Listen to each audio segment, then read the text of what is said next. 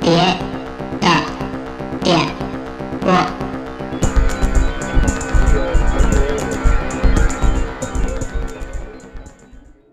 有我无极的梦里，有我你的眼泪球。我愿写满走，谁主总是疲惫的过头。浮立在山坡边边游子，草台上的人手翻翻滚滚。我想隔岸把你的指纹，水草缠着风，空间凝结的孤独，胸口的鸟鸣。仿佛是晚风的来源。白昼的小景色，白昼的小景色，我们走过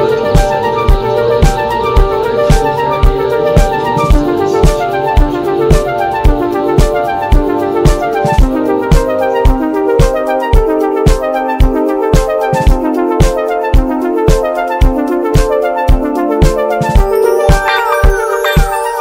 大家好，这是电波，我是直立员。团队，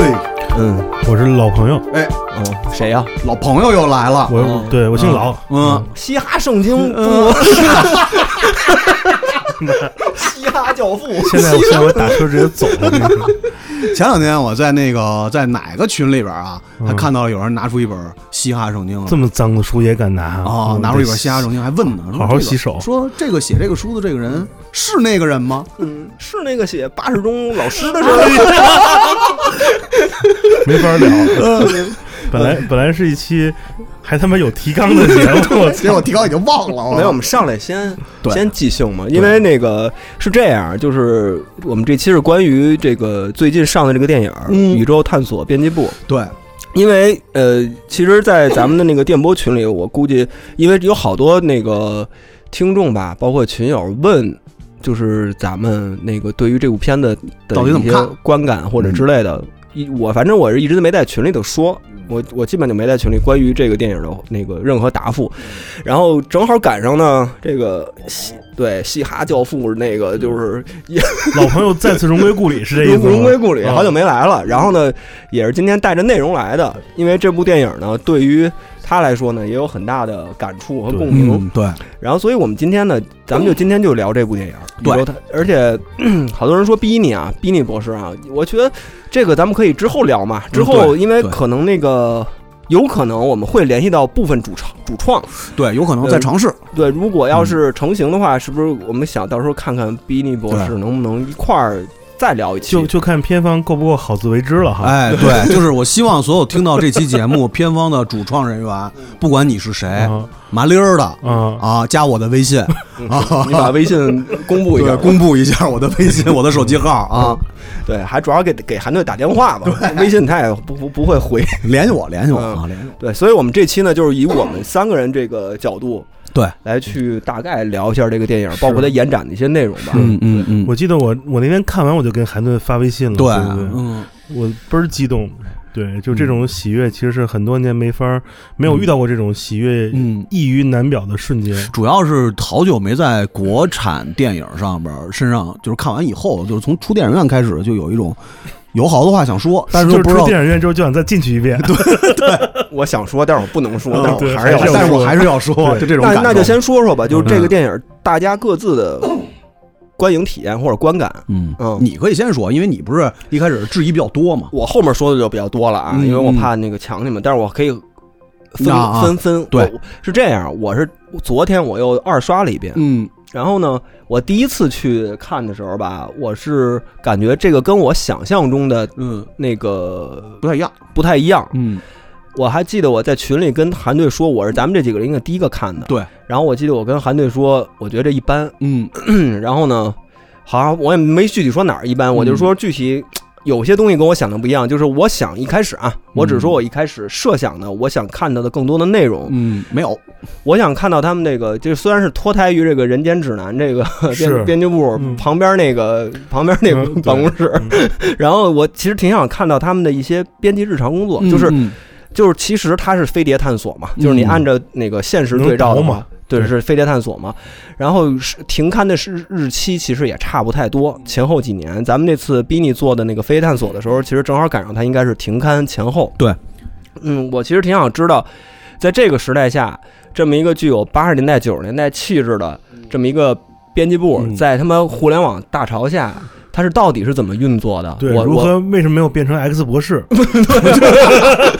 对，为何没变成 X 档 案？对对对， 就是我我想知道这个编辑嗯部到底是日常运作，因为我从影片中没有看到这一点，我只能而看且完全他。没有。我只能看他捉襟见肘，他对嗯他他为了那个拉商业投资或者赞助，他卖羽绒服 啊之类真的的这一类，嗯但是他，而且我看到他，嗯，除了唐志军这个主编以外，他没有任何一个编辑。我也都不知道是干嘛 的。有一商务大姐，就是女版的于德利， 对，我我觉得这跟某某某公司啊有异曲同工之异曲妙，同工之妙。嗑瓜哎子儿那个许是财务大姐，那是财务。对，就是你从那里头你看不到任何一个跟这个宇宙探索编辑部有关系的编辑。我我不知道他是以约稿的方式啊，还是是 什么样的方。采集的他怎么能？能运作这一本杂志，在这个这个呃没落的情况下，他怎么一本一本出的？其实我是很想知道的。我觉得你你说这段时候，你眼睛眼中都有泪花了。 我觉得你看到了未来的自己。 到底怎么办呀？ 是那个这个这个老朋友也是从这个没落的杂志没落的这个行咱业都是出来的，就是怎么说，曾经深陷夕阳产业，嗯，只能自己解脱，找别地儿变现。是不是？哎就这会儿这个影片里这会儿就已经倒计时了，就是一个杂志社的倒计时就是这会儿，是这会儿？就是说白了，你看，就是编辑已经不重要了。对吧嗯？对，对，这编辑更像是一吉祥物。对，其实养一活化石都也干不了什么活儿。嗯对，但它内容产出就是，要么就是说都是唐志军老唐一人编 的， 就是是一人编的就是按《童话大王》那么走的，对对对， 因为我看的话，应该没有人给他供稿了，是啊，你想那几个人，有一个美术，嗯，有一个美术，然后呢，有一个有那个美术吗有一美术，哦有一美术哦做封面的哦对那个做封面就有有嗯一一直是那个背背背冲影的儿，，对背对影对儿对对那是个美术。嗯然后呢，有一个财务大姐，有一个拉商务的 E CEO 然后嗯嘛，CEO，然后剩下俩人着着实不知道是干嘛的。对，然后呢，我我其实我想知道他们的运作明白，但是这个我没看到。然后其实我还想看到的就是，因为他之前有一个特别金广发的，完全金广发的一个那个时代穿梭九零年的电视采访。嗯其实我挺想看更多的一个时代穿梭，就是你你你是有一个窘境，现实的窘境。嗯那你我想看就是在八十年代九十年代。就那个杂志，纸质杂志比较狂热的年代，是包括《飞越探索》呀，包括《奥秘》啊这一类的这种杂志，嗯他们在那个时代，包括他说的什么九一年还是什么科协大会，就类似于这种东西。其实我挺想看到这个那，科学大会之前逼你也提过，对，就是昨日跟今日的一个对比的。嗯我以为啊，全篇可能都会在处在这个时代穿梭的这个因为背它毕景竟下。叫编辑部嘛。对，然后呢，呃，这是我没有看到，这个就前面有一小段儿，然后其实就结束了。唐志军这个主编年轻时候在当编辑的时候，有那么一个意气风发的状态。是然后跟他后来在卖这个宇航服这个东西有一个强烈的对比，也强烈对比，困在了这个九十年代。然后呃，之后的这一段旅程是一个公路片的一个架构，我当时其实觉得有点失望，就是没有看到我想象中特别疯的那个。对，你觉得他那那个个东西他那个头儿吧，都把这个这气个氛都时代性轰到这儿了都轰到这儿了，嗯，嗯，结果后面突然画风一转，哎嗯，变哎了，变了，嗯就变成一个类型片的一个套餐里了。对。然后但是呢，我我我保留保留这个观感，但是我到了昨天，我重新刷这个这部电影的时候，我明白他想表达的是什么了。然后，而且我从他这这部片儿的以他现在的这个形式发展，这个形式去演绎，我能接受。而且我觉得，如果要是这个路子的话，我顺着他这个来去走的话，我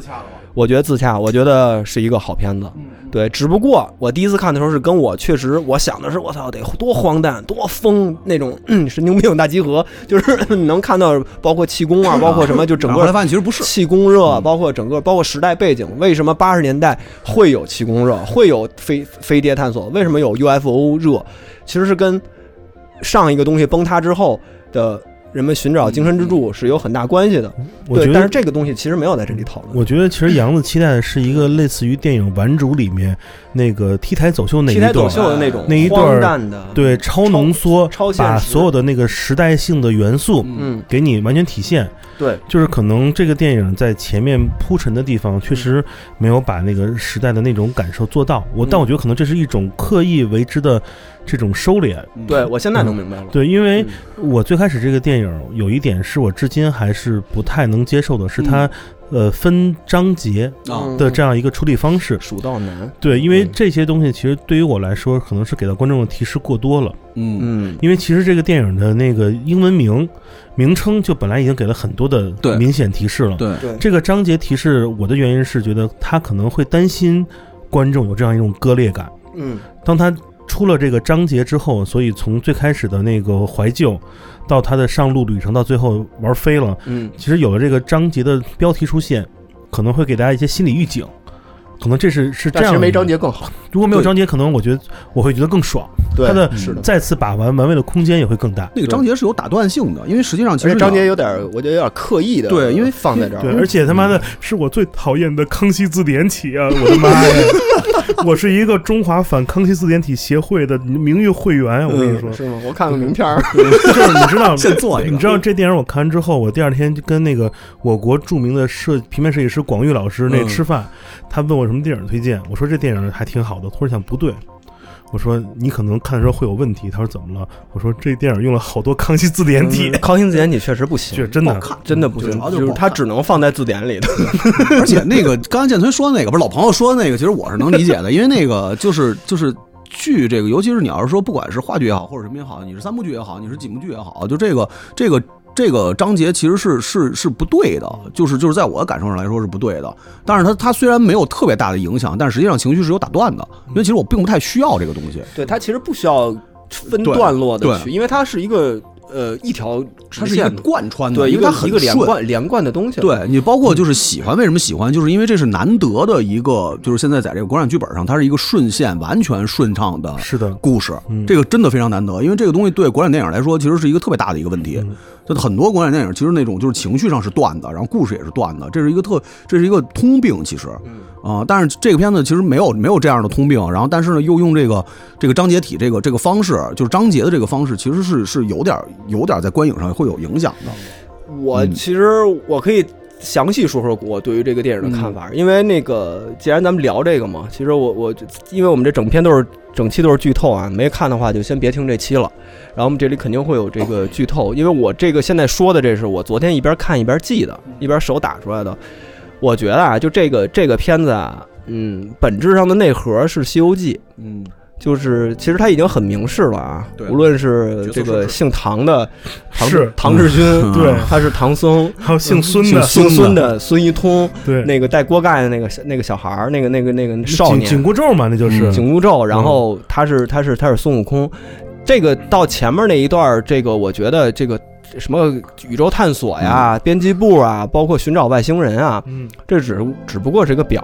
对，对，他的理是老唐的心灵之旅，对，嗯，它的救赎之旅，对，一个心灵之旅，就是女儿的死。这个约，这个这个这个，他说这个，我记得他在九十年代那个采访时候，他说为什么要寻找外星人？寻找外星人就是要解决人与人之间的问题，我们要寻找外星人。那女儿的死这个问题，他就更促使了他这种偏执，唐志军的这种偏执，他一定要也是一种对生活逃避，他因为一他活下去的唯一的寄托就是这嗯个了，对想找一个答案来解决要一个答案，自己不知道的这个为什么？对他说的不原谅嘛，不原谅，不理解，对，对，其实这个这个就是一个一个大家一个共通的感受，就是呃，实际上就是首先我先说一个啊，就是好多人都说啊，说这个片子特别电波，其实这这片子一点儿都不电波，嗯，对，跟那个 b i n 他们做的那完全几期不一样呃，更荒诞感的那对种东西不是一回事它儿。嗯完全不一样。这片儿是走心的，对电波哪儿走心啊？电波也没心，没有心，都是冷酷，都是冷面人，对走走心多不酷啊！ 对 都是嗯石头里蹦出来的 走。心多不酷啊！就就首先它它并不是一个，它并不是一个跟电波气质一模一样的东西，就是完全其实不一样。它然的后表面儿对，但是可表能有面些其实有也些元素吧，一元某素某种元素对，嗯就是包括大家之前那个群里边也有朋友说说啊，那个不喜欢这个金广发式的表现表现，但是实际上这个片子是三年前拍的，它搁置了两年多。嗯那个当时用这种方式的时候，金广发还没火呢。啊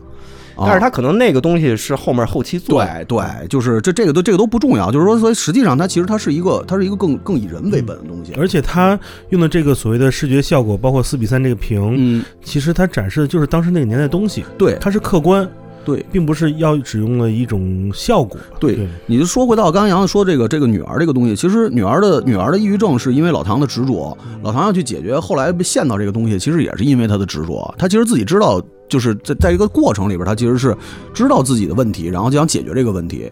然后你可以继续，对他，他老唐这个角色啊，就是感觉他一直在，嗯，他把偏执嘛，他把、他把这问题推给了外星人，嗯对推给了外地外文明，对， 就寄望于地外文明来解决他自己的问题。然后他感觉也是被这个时代给压抑住的一个人，利益就是他是一个格格不入的是的，格格不入人。就有一个特别大的一个镜头，嗯我我我我印象特深，他在火车上，嗯，然后他说人类的困境，是嗯然后突然嗯火车 过山洞了，过山洞就巨大的声音给它掩盖了。这个山洞的声音就是时代的噪音，嗯是时代的是时给它淹没因为了。列车历史列车一直在往前走，对对 nobody care 你，啊没有人 care 你，嗯根本人不管你说什么。你表达那些东西对对整个这个时代的进步来说根本不重要。对他，其实这个镜头就就就说明了老唐这个人嗯在现代这个社会是一个什么样。包括他前面用了好多镜头语言，他是伪纪录片形式嘛，用了好多包括这种嗯呃他的表达和那个采访，那个包那谁的括表达，包括女于德利的 对，女才女女德力还 行，女德利的那个采访。然后其实我觉得啊，过了这个山洞，就是哪怕就到了他的四川，进了入四川之后，包括那个假外星人，其实这个片子对于我来说，已经从现实进入了超现实了。对，或者就像那个孙一通在广播里说的，由确定的东西进入不确定的东西了，就是整个。它里头有很多暗示，包括对什么？他们租那车叫神神师带 路，那个真惊了，那个 神师带路，然后什么文殊菩萨的坐骑就是狮子啊之类的，嗯整个那一个东西就变成，然后也是一个《西游记的》嗯呃公路片的一个标准配置，对包括傻哥们儿啊，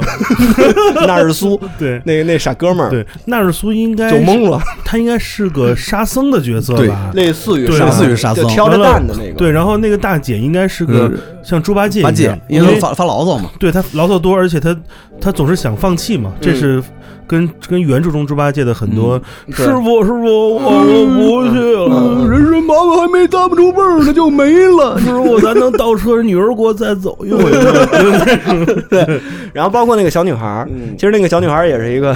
感觉那些人每个人都有自己的精神困境。那小女孩儿嗯也有一些镜头暗示，她吃抗抑郁药，哎应该是每天晚上她在吃。她有两个镜头嗯在在有给她吃药的特写，而且她的家庭原生家庭也嗯也是破碎的。我我当时看有一个镜头，不是小女那个小女孩儿是戴了一个毛线帽子，不是有一墨镜吗？对，我那当外星时人眼 睛，我当时觉得那是不是白龙马呀？ 因为连马走道不是老得挡着吗？ 拉磨了，对，反正就是一个标准公路片儿。然后，但是对到了最后，嗯最后一段路的时候，嗯其实是需要唐僧自己走完最后一段路。 是的嗯就是他身边的同伴都没有了。对，孙一通呢，你要说他是孙孙悟空也行，但是他更像唐志军的心猿，嗯，就就是六耳猕猴，六耳猕嗯猴，就是那个唐僧，就是唐志军的心魔是什么？就是吃。贪嗔痴里头的痴，可能嗯就是他的是偏执，偏执导致的是他的心魔。然后这个孙悟空其实就是孙一通，其实就是投射，几他的投射，嗯或者说是他的一个，这算是投射吧。对超我啊超我、本我，或者，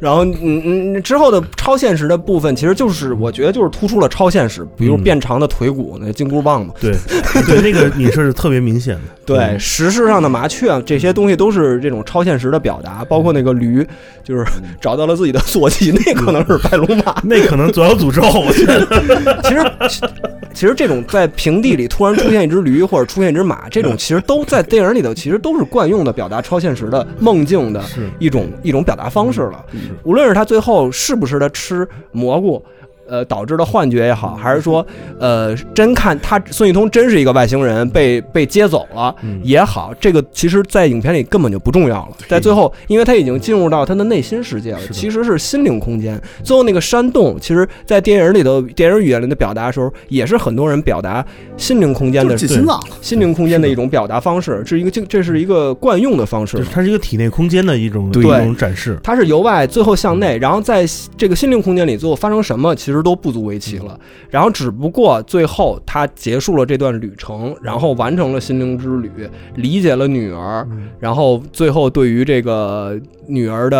呃去世也好，还是怎么着，最后发表了一个言论，最后结束，哭痛哭一场。是然后自己心灵得到了救赎，仿佛跟最后的女儿嗯达到了一个和解，女女儿的死达到一个和解，我觉得很顺。就对于我来说，这个我第二遍看完以后，我全都记下来以后，我发现这个很顺，嗯，对它那个非常好嗯。对，对于一个公路片来说，是一个非常完美的一个公路片。这个片子我觉得它能让我们认可的一大原因就是它的结尾写的是很好的，嗯不像很多硬升华的电影，嗯那升华那个点你突然就就升的你莫名其妙。对，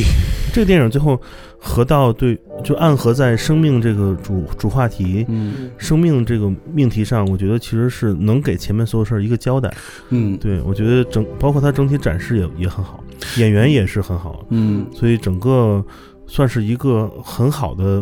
类型片、公路片的这样一个结局吧。对，嗯，对，就是因为那个整体感受，因为其实也看到有的朋友评价说，就是不太理解，或者说不太 get 到那个就是后最后升华那个点。其实从一开始，从最早就是除了片头的那一部分相对荒诞的东西过去之后，其实开始从那个大姐提到她的女儿去世，嗯，到后来她在家中的一系列表现开始，其实就是为最后的和解，自己跟自己的和解嗯，和解脱嗯去做了一个啊伏笔。然后整个的这个故事其实从那儿才是真正开始。嗯，对，就是当时我刚才看这片子的时候，一开始其实那个有点忽略这个女儿的东西，只是说哦是这样，嗯对他前面提的其实都是很隐约，对很隐没有大块都儿是对的，都是很隐从晦的从从侧面从侧面去表达这个东西，然后从她真正开始在家里那一部分开始，一她在家里的所有的动作也好，她在家里所有的那些经历也好，包括她那种非常无助和非常非常莫名的那种那种在家中的那种嗯状态之后，然后开始到上路，到最后到最后那种那没念完的那首诗，没念出来的那首诗，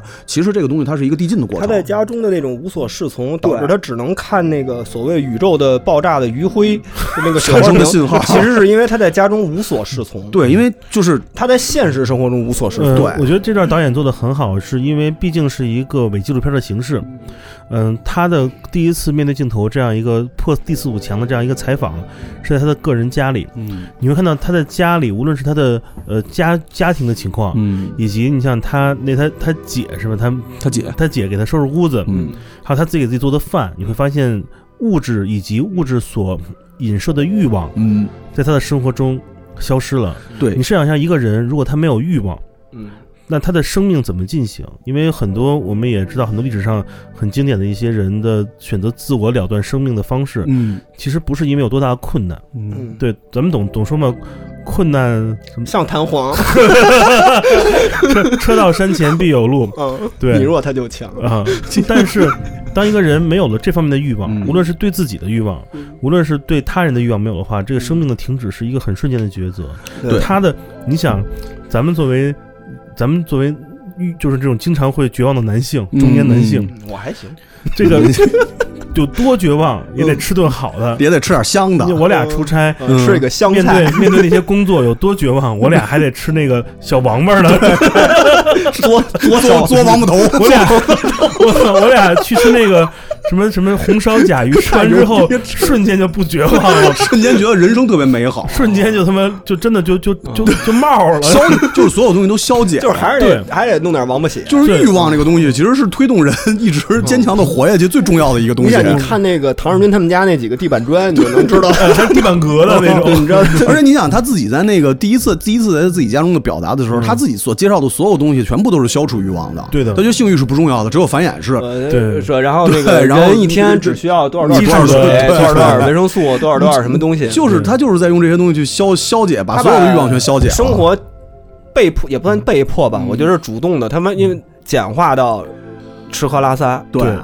这样就是其实就是自我出家嘛。嗯对对，但这个原因很困简在里头单，是因为对他没错，说很对，嗯被困在这里面了。嗯对所以这部分的导演的表达跟所使用的道具是非常有用的。嗯这也能说明为什么最后他自己能获得这个开悟，嗯他能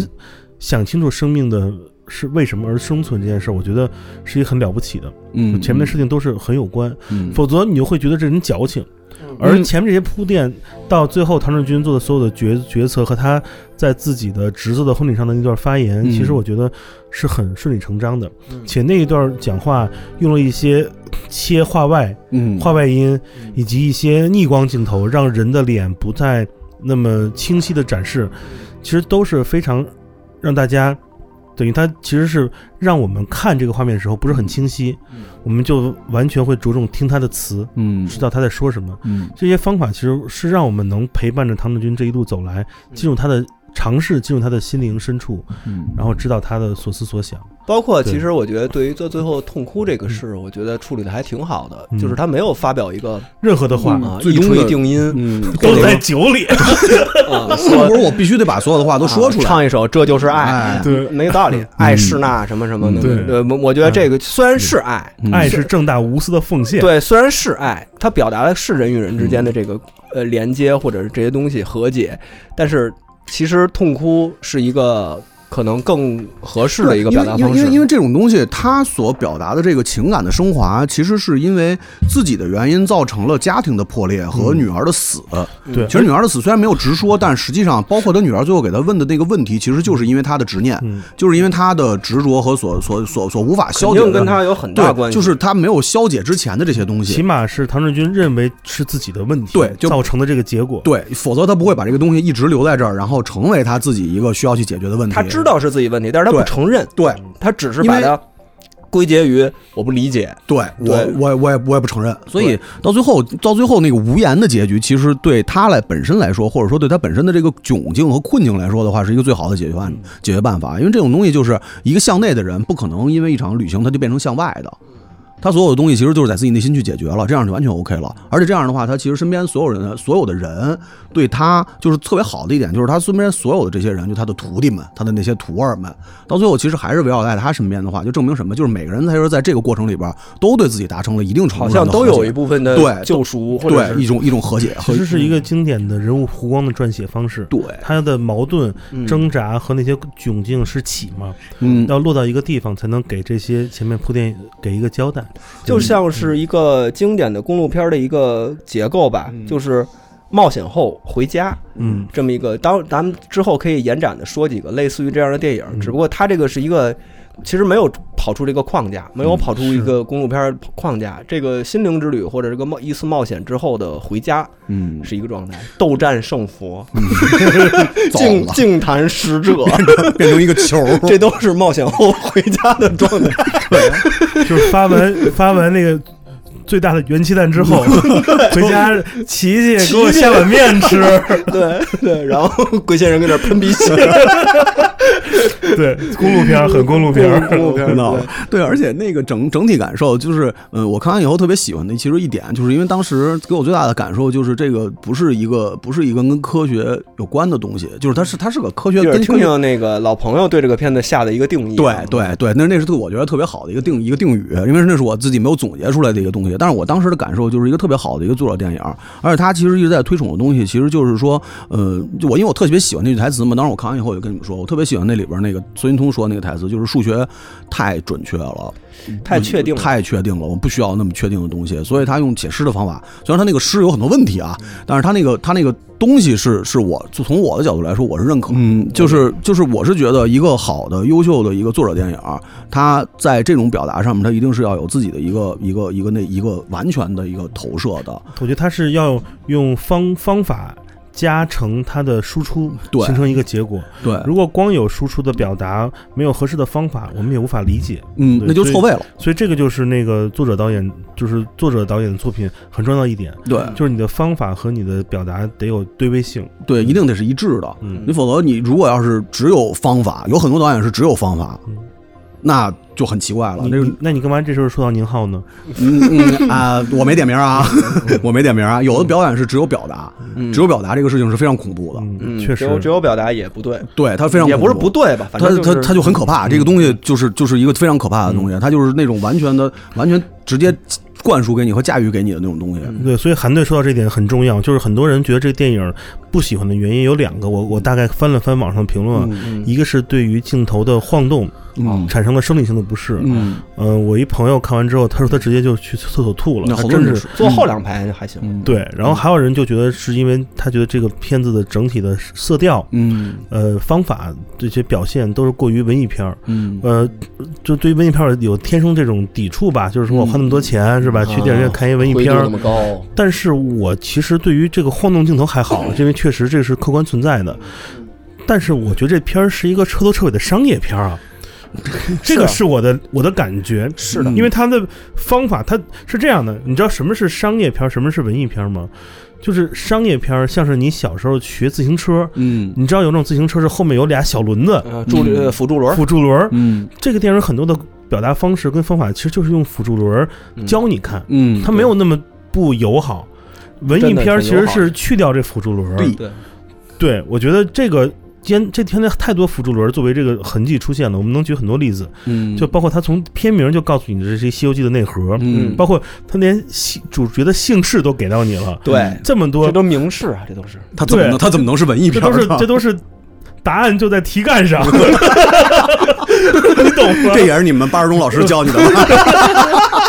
对我们老师说最多话就是我教你的全还给我了，他们巴尔东老师主要教他俩事 儿，嗯答案在题干上，嗯还有一个是答案在风中飘。 行，你这还可以，是吧？ 对，你就加一分儿。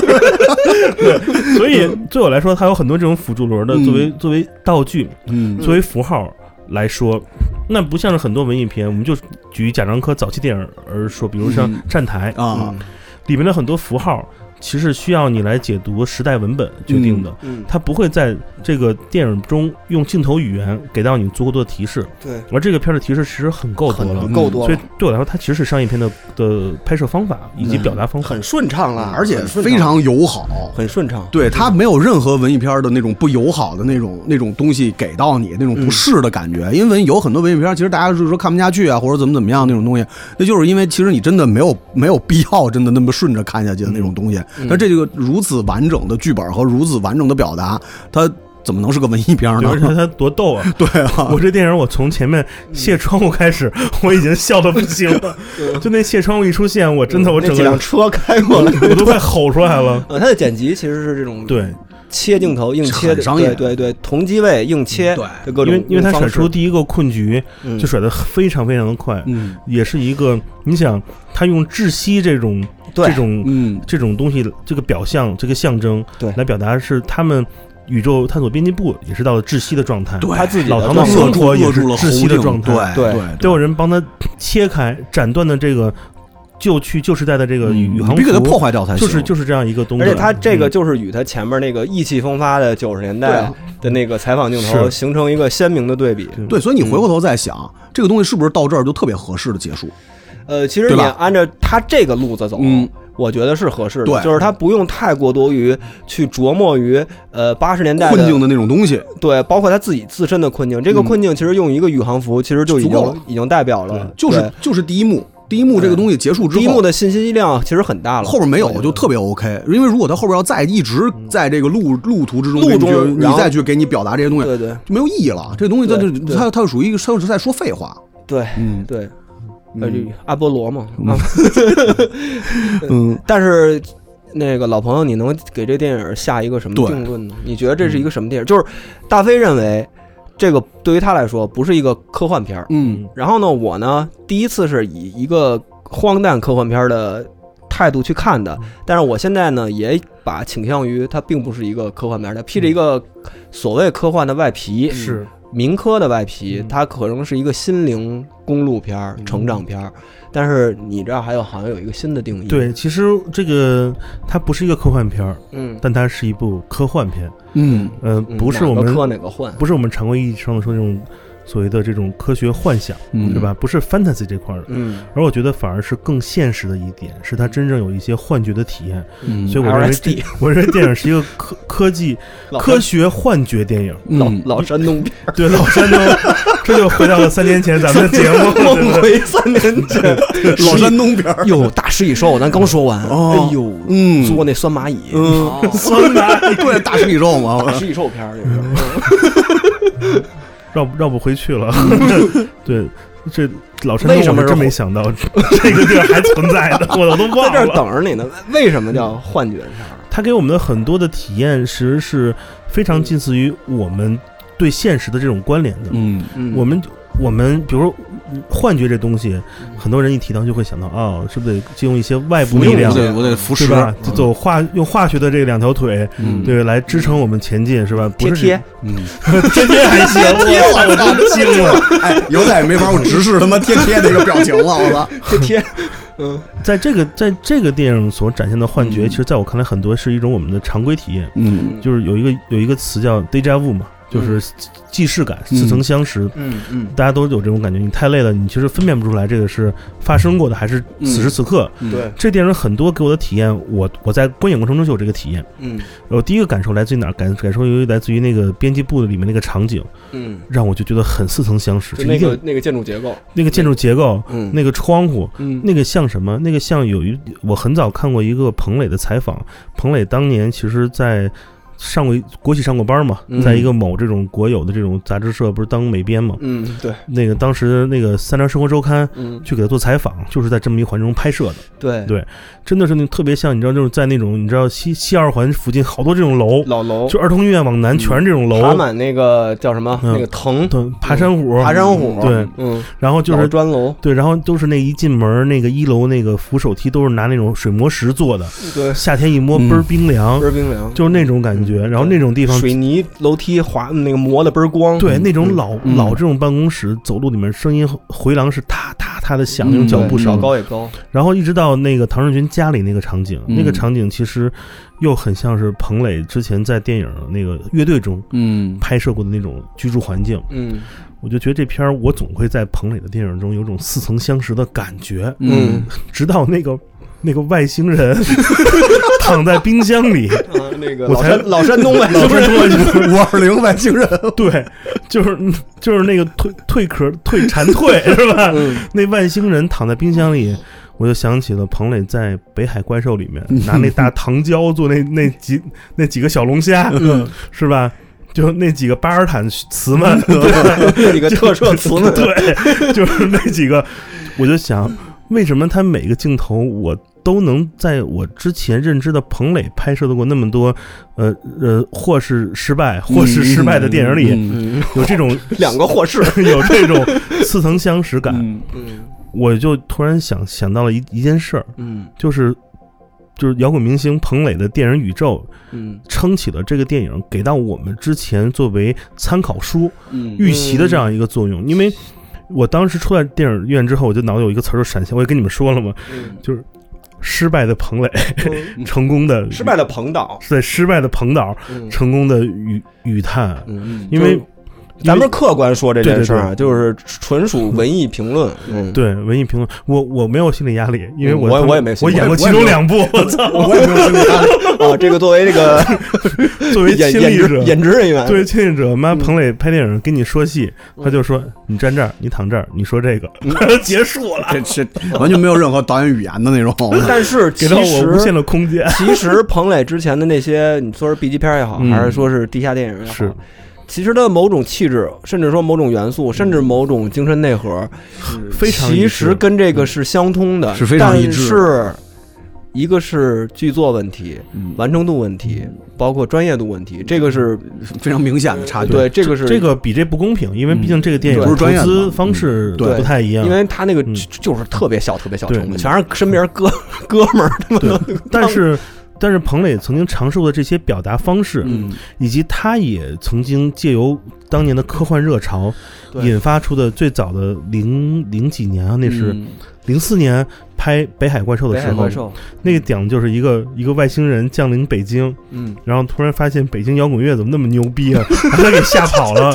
然后大北京沙文主义，对，然后然后不是那个谁影帝演的吗？啊有是戏演的是是那那个吴老师，对对，吴庆辰老师演的，他有一段我记得是吴庆辰穿一内裤，然后在屋里弹吉他，弹一半儿，外星人趴窗户偷看，说这个会不会伤害到我们啊什么 那种。嗯按对那个火星人玩什么叫什么玩转地球，玩对转地球，对对对，然后然后这外星人就就吓跑了嘛，嗯对，就是遇到了发现北海其实藏着大怪兽，说不敢过来，说北海怪兽保护着我们嘛，就是这种幻想，包括他后来你知道拍《野人也有爱》的时候，他有一个嗯衍生的小电影，嗯，就是就是在套拍那个 MV 的时候找丁 太师，我看过那个那个尿盆儿那个尿对尿尿盆儿厂画那个画尿盆儿的那个，我想我想我看过那电影， 对，这他妈手时代的手工匠人嘛。对嗯我在毛看的还是在哪儿忘了，然后有一段就是为了要壮阳嘛，丁太师不是穿那个通电的红裤衩 嘛，然后一电把他嘚儿给电糊了，然后就滋，然后丁太师有一个台词说什么。哇，这个我都闻到味儿了，那一定有用。 然后这一段让我想到的就是他们在很多他们作为你想土法炼钢，嗯，呃，对就是那个这里面唐那个老唐不是拿了一个那个那那个什么那个叫什么探测格仪探测仪有一个探测盖格仪盖盖格格探测仪，嗯嗯这个我都惊了，因为我第一次知道盖格探测仪是一个著名的一个画肉番的一个著名的画师在 C 九八上的一个著名作品。算了，这个不不行，超纲了，这个超这纲不了，不能细说。反正反正这个我看到的时候，我就想到了，就是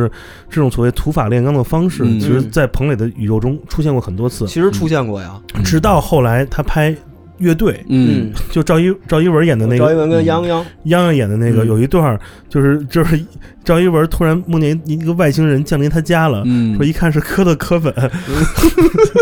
你记得吗？洋洋洋洋呲妞说。带妞儿对不起，那电影我真没看完， 我就看了一开头。 呃，那说去家里说指着床上一把琴，还是一把贝斯，说这就是当年柯本弹的。嗯然后柯本就直接降临，就梦中就直接降临 在在家里了，就跟他说：“你做摇滚乐要要相信自 己。”就这一段儿，我就觉得特别像这电影中对于外星人能带来解答这件事儿。你说到这儿，嗯其实我就想，我我就能解释为什么我在第一遍看之前，我对他的预期了。是，我对他的预期其实嗯是像彭 磊就这是种，彭氏电影儿，就是就是我比他制作更精 良，一个或者更顺畅、对更然后荒诞、更疯的一个对，彭磊的彭类毕吉。嗯对对，就类似于这种。对我我我当时可能对他的预期是这样嗯嗯，对，是是的你你这么一解释，我我能想明白了。而且这电影中，其实你说是大家都知道这个编剧是在北京，对吧？嗯那他没有用任何的那么多的城市镜头哎，来体现是当代的北京的什么高科技与他们这个落后，嗯它都是中景嗯，和近景和室内，嗯已经足够给到你来自一种北方落寞的这样一嗯个生活场景的这个嗯灰色的提示华北， 对，真的就是灰色的，它整个里边就是灰色的华北。你包括他自己在家里边也好，他家里边是没有光的，嗯，然后他的他他整个的街景，他包括们家他光窗线不足，对你知道吗包括得出门靠那个摄像 机给他他们他那个楼都没拍外景，我就知道他们家住的是那种五层板楼，对，就是老的五那层种，嗯红砖楼，因嗯红为他砖板楼他侄子说说说那个舅舅，我我帮你把垃圾袋带下噔去，噔噔就下去了。带下去。嗯，带垃圾这个就是那种五层板楼底下有一垃圾桶嘛，嗯对，就这种东西太一开门那感觉就没太电梯，我们太熟悉了，一看真的那个一打开就是那种一层两户，对，左右对开的，走到头是一厨房， 对对就那种对，这个太熟悉，无数咱们的同学都。个嗯对都住在这我种嗯我深刻怀疑，这就是跟红庙附 近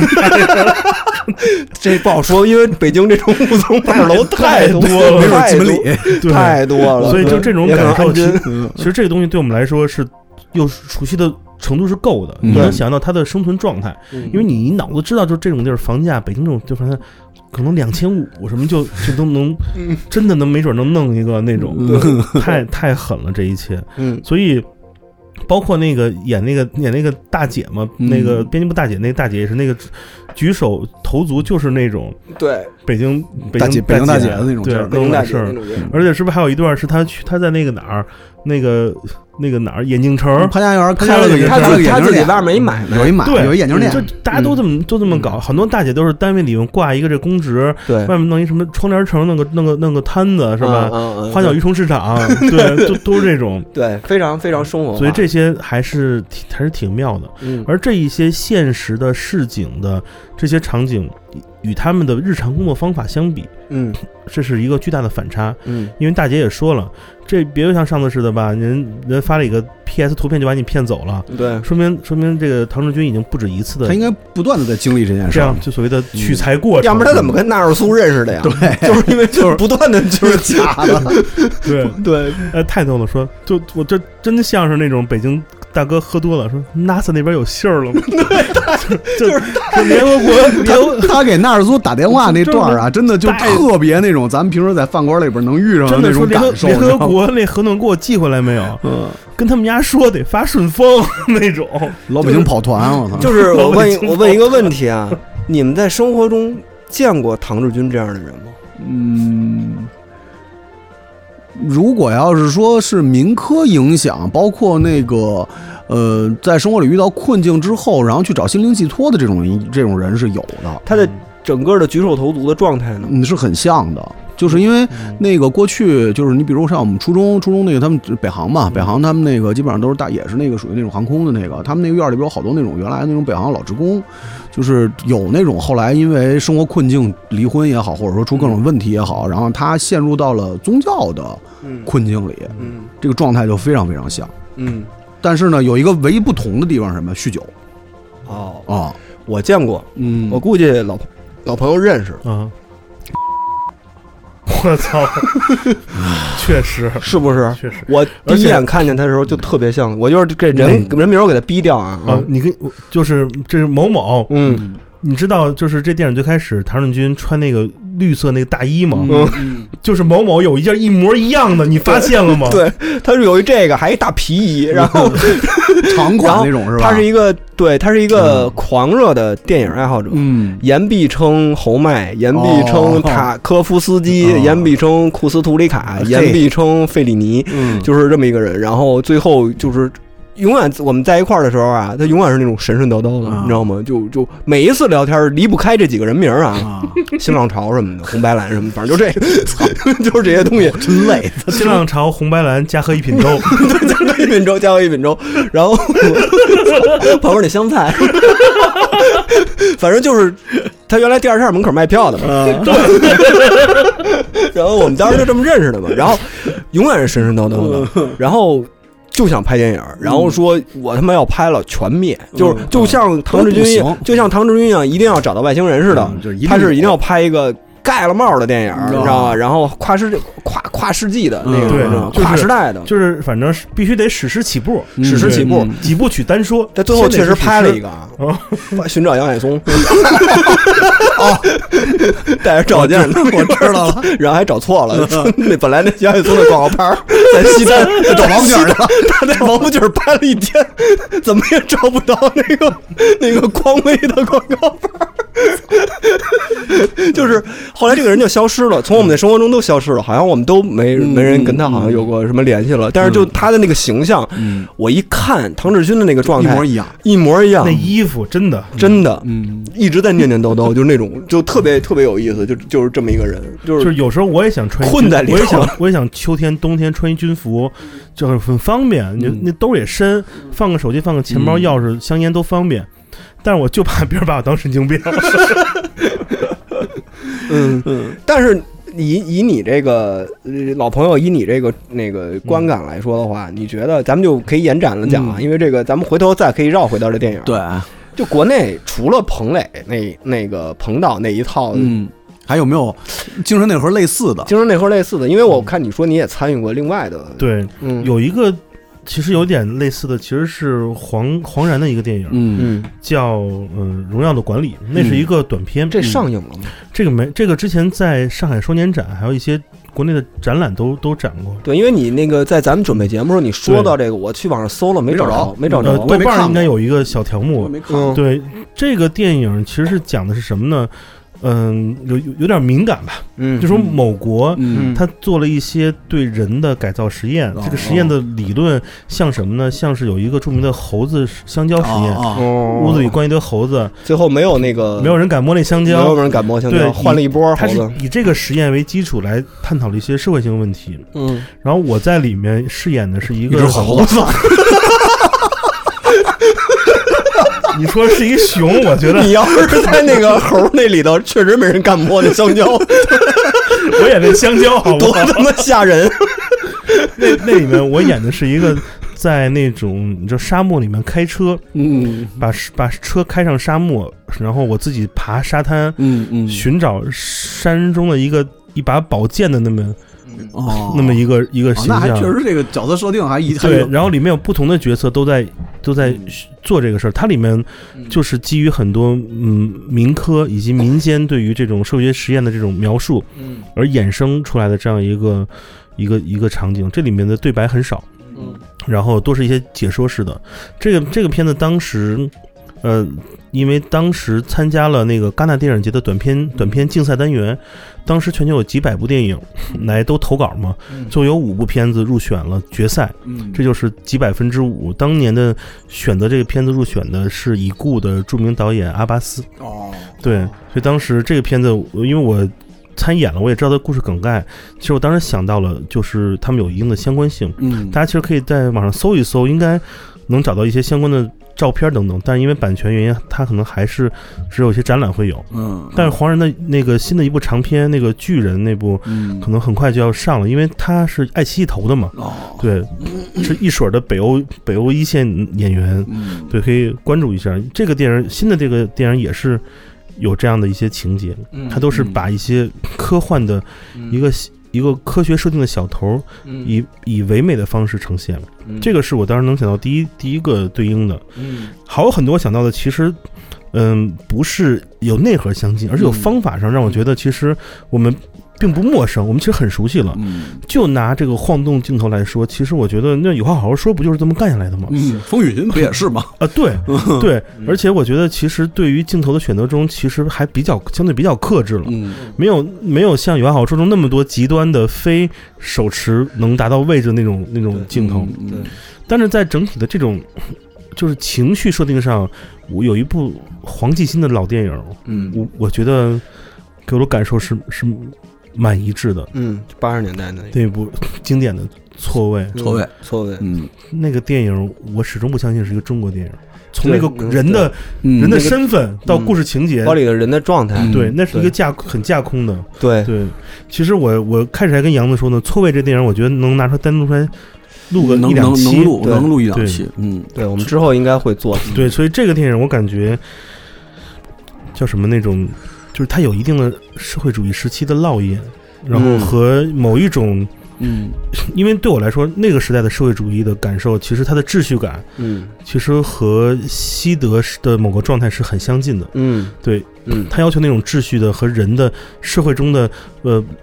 parts 零嗯零部件的这种社会定义是很相近的。嗯，对，嗯所以那个片也是我能想到的。嗯还有一个特别胡逼的， 我能想到的，嗯，你知道是什么吗？第三军团，第三军团，一个我们儿时的电视剧，嗯，这个好像之前节目里提过，好像是对，好像提过，对，嗯就一帮孩子，然后说是他妈、是要干嘛去了，反正就军训完就跑了。嗯跟那个是不是跟那个少年特工差不多？对，反正是我要干嘛？要找对哎什么东西，还是要找个什么人？为什么？因为嗯第三军团，我当时看的时候没有看过那部经典的那个《Stand by Me》，嗯，就是那伴我同行，嗯就是就是几个小屁孩儿去去旅游，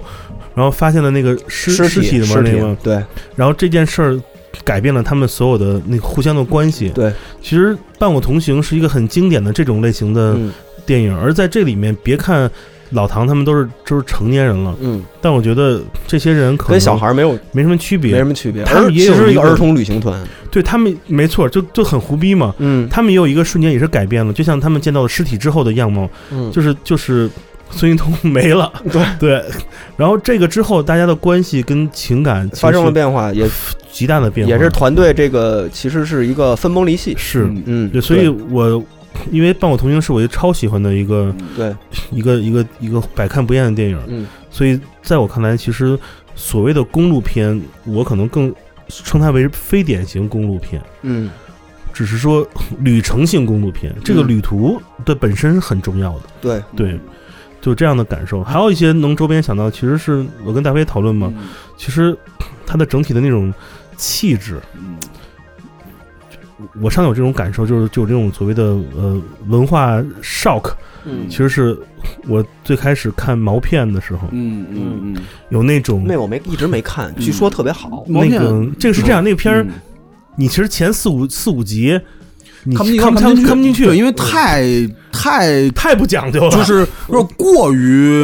嗯老百姓了。就是就就是比那种最最傻逼的大电影还他妈恶心。对但是你一旦你能搞清他们的想干嘛，嗯，你就能看下去，而且很而上且瘾而。且非常牛逼。对，就是毛片是属于是那种个人，呃，哎个人我给团你举个队例子吧，嗯你看过《爱笑会议室》吗？我就原来黑龙江台嗯的那那个嗯那综艺就是很不讲究嗯，但是如果你把这不讲究那部分给忽略掉，去掉就巨爽， 是这样一东西。哦对呃，那毛片整体的毛片整体是中国网络剧集的一个传对，奇，呃就 DIY，它就是特别纯 DIY，特别然后朋克啊。呃，一群确实没有任何影视经验的一群青青年人，嗯然后呢自费，好像确实当时也没没拿着多少钱，然后拍的那么一个东西，就如果你说王大锤系列嗯是这种 DIY，但他们是这种带有广告公司对这个特质的 DIY，而毛片就是一帮纯老百可姓能是诗人，嗯对，可能是工人，嗯就这样的那种那种文艺文艺青年嗯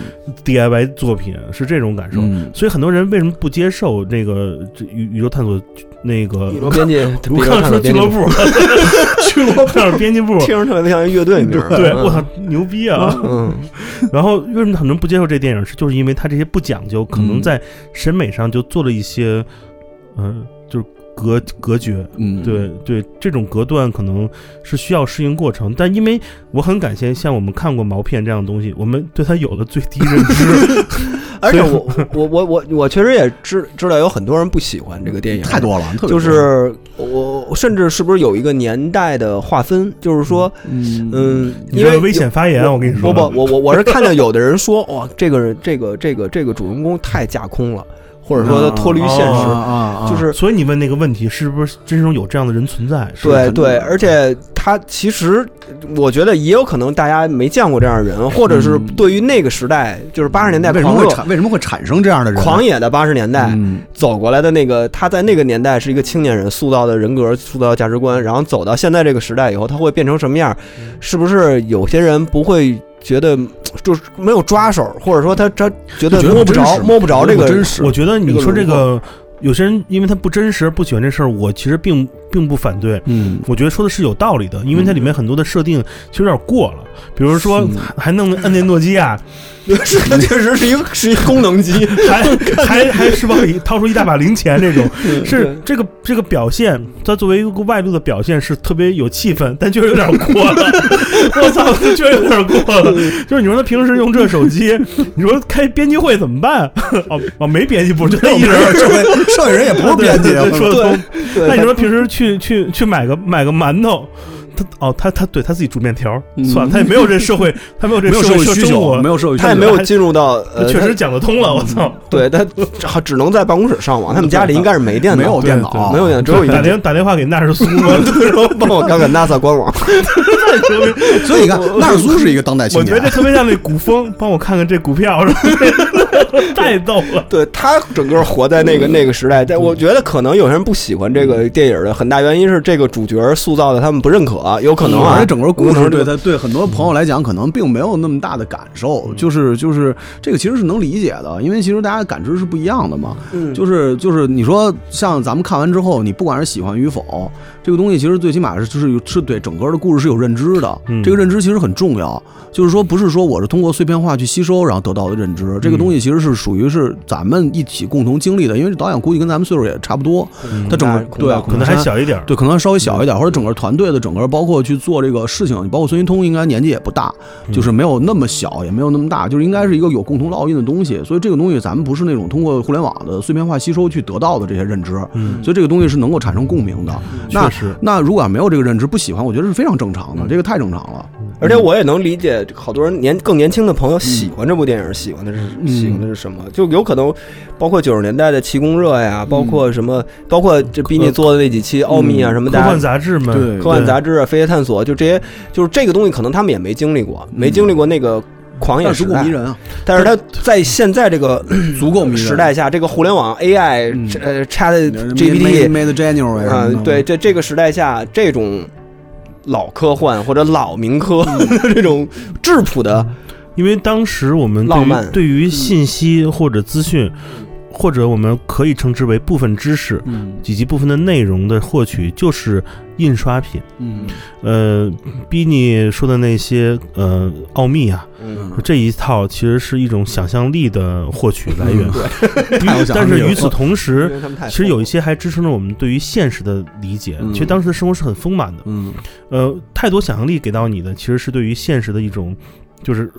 嘲讽，走到走进、嗯走进科学嘛，嗯，对吧？奥秘每到最后，反正都是走进科学，嗯走进科学，嗯也挺逗的，因为它能回归现实。对，那你当你在那个年代九十年代初，你看《剑与美》，嗯， 《剑与美》又是从现实让你获得各种无限的幻想跟幻觉，幸于你，嗯，鉴 于美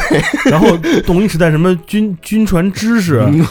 舰船舰知船识、知识，坦克、坦克装甲车辆、嗯对，航空知兵识，器 然后电影兵器电影的世大界众军事大众电影嗯，因为之前看到外色糖的 那个身体曲线，还有那几个那个嗯法制法制故事报，因为当你的这些信息获取来源来自于这里，你会不自觉的把它们串联起来，嗯就形成唐顺军的那种思维方式。嗯， 对，其实是有一致性的。而在今天，这些东西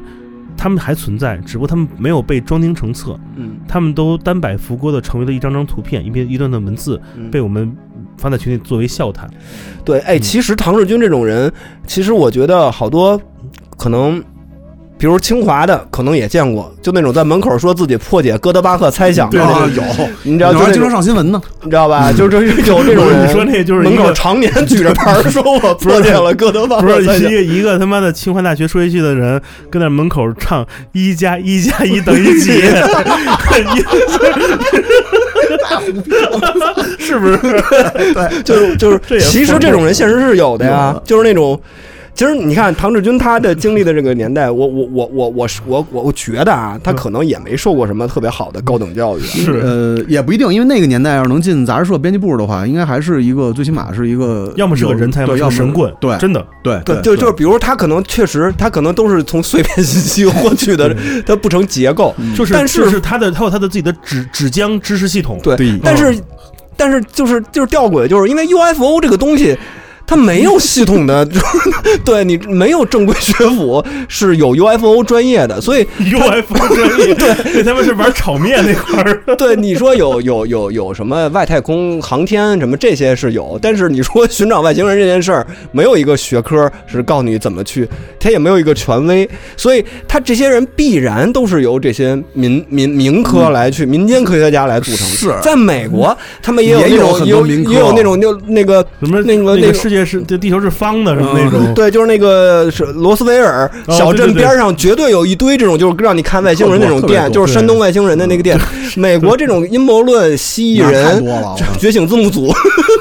其实你现在想，他们都是唐志军 变种。活唐尔军，对？吧？是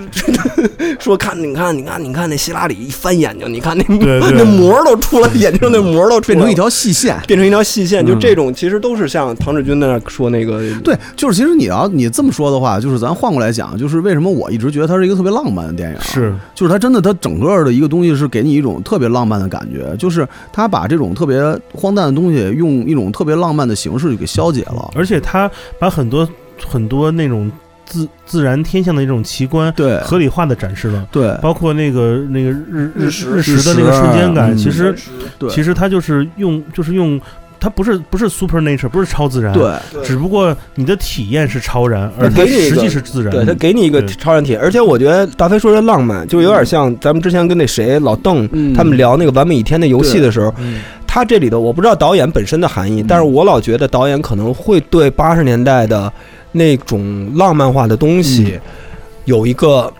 嗯，叫什么呢？天然的亲切感，对，会在现嗯实是现代这个社会有一个回响，就包括诗歌、嗯，对这种典型的八十年代的，它是诗歌与飞碟探索其实是并存的，是的，他们是嗯同属啊实际于实实际上这两个东西应该是矛盾的，但是它给结合到一起了，但给是放在他一们起了嗯都同属于八十年代那个比较狂野浪漫化的一个、一个一个状况下，呃，孙一通的诗歌。嗯包括那个 老唐的《飞碟探索》，嗯在那个时刻，包括在最后的一刻，形成了某种交集。我觉得可能是他对于八十年代这种浪漫化的东西，在嗯现代的一个回响，就是有点像《完美一天》里的他们也对对顾城啊那批诗歌的就是一个表达。你整个的感受就是他，他就是导演，不管就是咱们现在只是自己去感受这个东西嘛，就是嗯他所有的表达，最起码从从从咱们看到的这种这种状态来说，不管是你影像的这种表达，还是说你整个故事这种串联，它其实就是一个浪漫主义的东西，是浪漫是一个完全浪漫主义的东西。就是有很多人说啊，那他是不是唐吉诃德？我又不是唐吉诃德，嗯唐志军跟唐吉诃德有很大的区别。都姓唐，嗯，除了都姓唐以外，他其实有很大的区别，就是他那种他那种追求和他那种那种不管是困境也好，或者去解脱的东西也好，他用这种方式的这种这种旅程的东西，他其实本身就是一个很浪漫的事儿。嗯， 是的。唐吉诃德是酒腻子， 酒蒙子。酒蒙子，谁酒蒙子？老对是是真唐否唐志军还好，啊这唐唐二群就是偏执。对，嗯，但是说到唐吉诃德，就我那个老朋友之前说，他这个嗯对于这个本身的一个名著或者是一个呃对，改编的方式其实是很有意，其实这个对于《西游记》嗯其实是一种另一种诠释，对对于一个经典剧本，嗯其实这是一个文本策划上的一个一个方法吧，一个不能说是定式，而是一种我觉得可以被拿来讨论的东西。嗯我们就想象名著是经典乐曲，嗯而当代的一些呃文化艺术结果是它的 remix 嗯就好办了。嗯呃，这个整个这个片子在文本处理上，其实让我想到了很多，其实来自于我们在那个年代很熟悉的台湾话剧。嗯最经典的例子，孟呃，不差说孟京辉，嗯孟京辉和还 行啊嗯那个赖声川的那个《暗恋桃花暗源恋》桃花源其实是就是桃花源作为一个主体被解构、嗯被完成。嗯呃，包括像同样李国修的那个《杀姆雷特》嗯就是用一个戏中戏的方式，用哈姆雷特的这个这个框架来讲了一个新的故事。嗯还有就是那像那个就那个他们那个那一夜什么我们说相声那个系列，啊啊啊里面串了很多都是有这样的对嗯这样的一个我们观众最熟悉的故事，甚至是到了孟京辉做《两只狗的生活意见》的时候，也嗯套入了茶馆儿嗯这些经典。我觉得对他们来说，他们不是。呃，就是刻意的，或者说功能性的来引经据典，对来支撑什么，而是说，当一个创作者、一个剧作者在写一个新的故事的时候，他能基于公众所嗯最熟知的一个故事范本，嗯这个去进行一哪个怕你不知道这创个作这个故事的具体细节，嗯但你知道这个故事中这个人物他是什么样的一个定位，嗯，你就很容易能带着一个暗线，相当于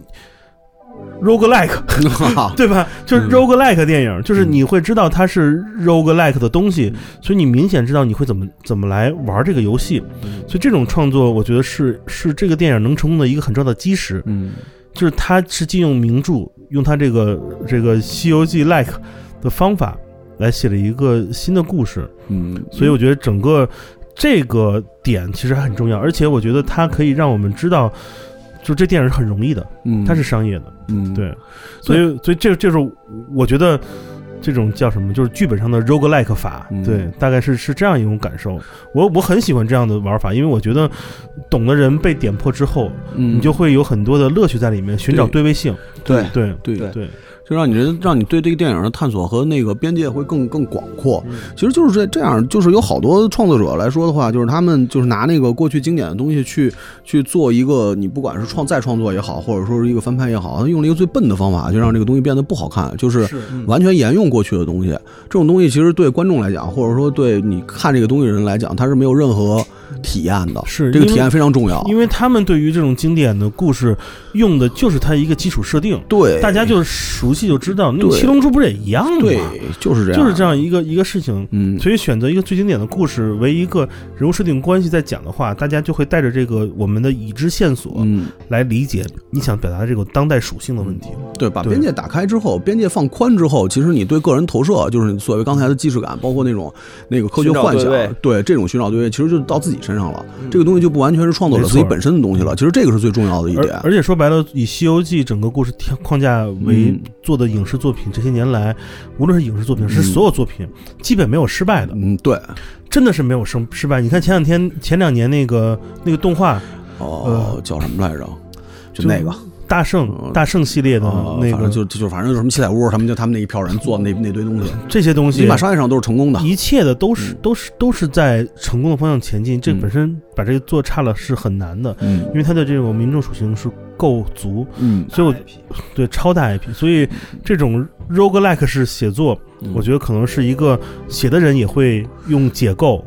重组来让它不枯燥，我们作为受众来看的时候，也会有一个暗线，让我们不迷失。对嗯，因为这个东西就是对观众的给观众留的空间会足够的多，这个是特别好的一点，就是它不是说我看这个片子就是一个我只需要去理解，就是特别讨咱们特别讨厌的那种，我需要知道八十五个彩蛋都埋在哪儿那种东西。嗯这种哦就，是对，那种影评就是说对这个电影中什么有啊二十个，你看出来没有？啊、什么就这种东西就特别讨厌，它是它它没有给你给观众去留下足够的空间，它所谓的乐趣点和所谓的那些操一说让人拍大腿那种东西，其实都是设定好它给你的东西，它没有一个共共鸣的东西，这个就是一个就是一个很就是反正作为作为我们这种观众来说的话，就不喜欢不不浪漫的一点。对 你得看原作才能看懂这对 电影，，这个种就这个就是就特是别没劲这个就是一直在提到的，为什么大家都不喜欢准确的东西？就准确的东西它真的不浪漫。对。嗯而且我觉得啊，就是哎，好故事其实就那么几个种类嘛。对，其实故事的新颖程度其实不重要。嗯，你看《西游记》的故事，包括《哈姆雷特》的故事，啊就这都是经典经典就是经典，这都是人类 流传了多少年？永远确实永你呃远在。包甚至包括《堂吉诃德》的故事对，就其实这些故事原型都摆在这儿了。嗯就像那个之前说那个就有一本书叫《千面英雄》，就是说嗯嗯怎么塑造一个故事。其实好故事就那些个，嗯对，只不过是看你怎么再去解构也好，或者是重塑也好。但是内核人类其实就爱听这些故事。对，就是因为本质上因为是这样的，就是我之前有一次跟小蒋聊天，我们就聊这个写作的事情上，因为那个因为就是跟他讨论这个东西嘛，就是其实就是当时就讨论一个结果，就是呃，你不管是作为就是咱们这个就是不管不光是电影创作啊，可能你在写文字上面的东西的话，没有任何一个故事和一个写作的东西是原来没有人写过的，一定是这样嗯没，错，我之前看了一个后宫番， 太惨了，我就觉得他那个故事 是《西游记》，不是不是 不是，我觉得那故事框架特别《灌篮高 手》，哦，就就是赤木是谁啊？就是，所以我觉得这种套 路是它好用啊，对，套套路不可不可怕，套路一点对都不可故事的怕套路不可怕，完全不可怕，因为它就在那儿，你不用，为什么不用呢？小田健的，对，真的是真惊了，我操对吧？就是它，既然你的好东西就在那儿，你当然可以用了。但是你好东西用在那儿的时候，就是你可以一是让自让你自己把边界感打开，二呢就是让你的受众把这个体验变得更好。它是一个，它是个加分的项，是的它是非常加分的东西，而且是能让能够真正展现出你自己本身能力的一个东西。所以这就是为什么喜欢这个电影的一个最大的原因，就是那既然好故事已经讲了一百遍，可能讲了一千遍，一直在讲，或者说怎么着，那有一个更有一个不一样的东西给到大家，或者说在现在这个环境里边，那有一个这样的东西呈现给你，就把这个菜给你炒出来了，那绝对就是说让对食客来说，它是一个非常哎。那那你说，真正的一个职业的剧作者，嗯他会觉得这样的编剧方式是投机投机取巧吗？是属属于一种，就是我觉得不是，技应该不会，嗯应该不我会啊不，，我觉得不是。那么多故事改编自圣经，改编自这对些，啊，我觉得，名著。嗯，我觉得并不是投机取巧。你把这弄弄得弄得让人爱看，或者给它里头有一些新的东西在里头，我觉得这个很少，也不好做到呢。其实不好做到呢，是不是？韩队，对啊，这得肯定是这样的，因为就是呃，那个我我经常看我偷窥我一个编剧朋友的那个朋友圈儿，嗯他他偷窥他特们家窗 户啊，他他特逗，他经常会对那个现在大热的一些剧的那个剧本儿，就是从他自己的角度，他的专业角嗯专业度分析嗯去去写，他就比如说碰到特别好的剧本儿，他就说操。我为什么没想出来这东西还能这么玩儿？ 就这种的，但是他的理解其实就是说，也是一个在一个约定俗成的或者说是一个惯性的东西下，嗯你人家怎么能把这个东西玩得更好，玩得更漂亮？嗯一个古老的故事，对，玩的嗯更漂亮。他其实，在纠结的问题，并不是说这个东西你你的你怎么样，只不过说你在一个固有框架之内，你能把这个东西变得不一样。嗯这个对对他来说，他就是那种拍大腿的东西。嗯。嗯，对，虽然说啊，就咱们可以把这个东西归个类，虽然说那个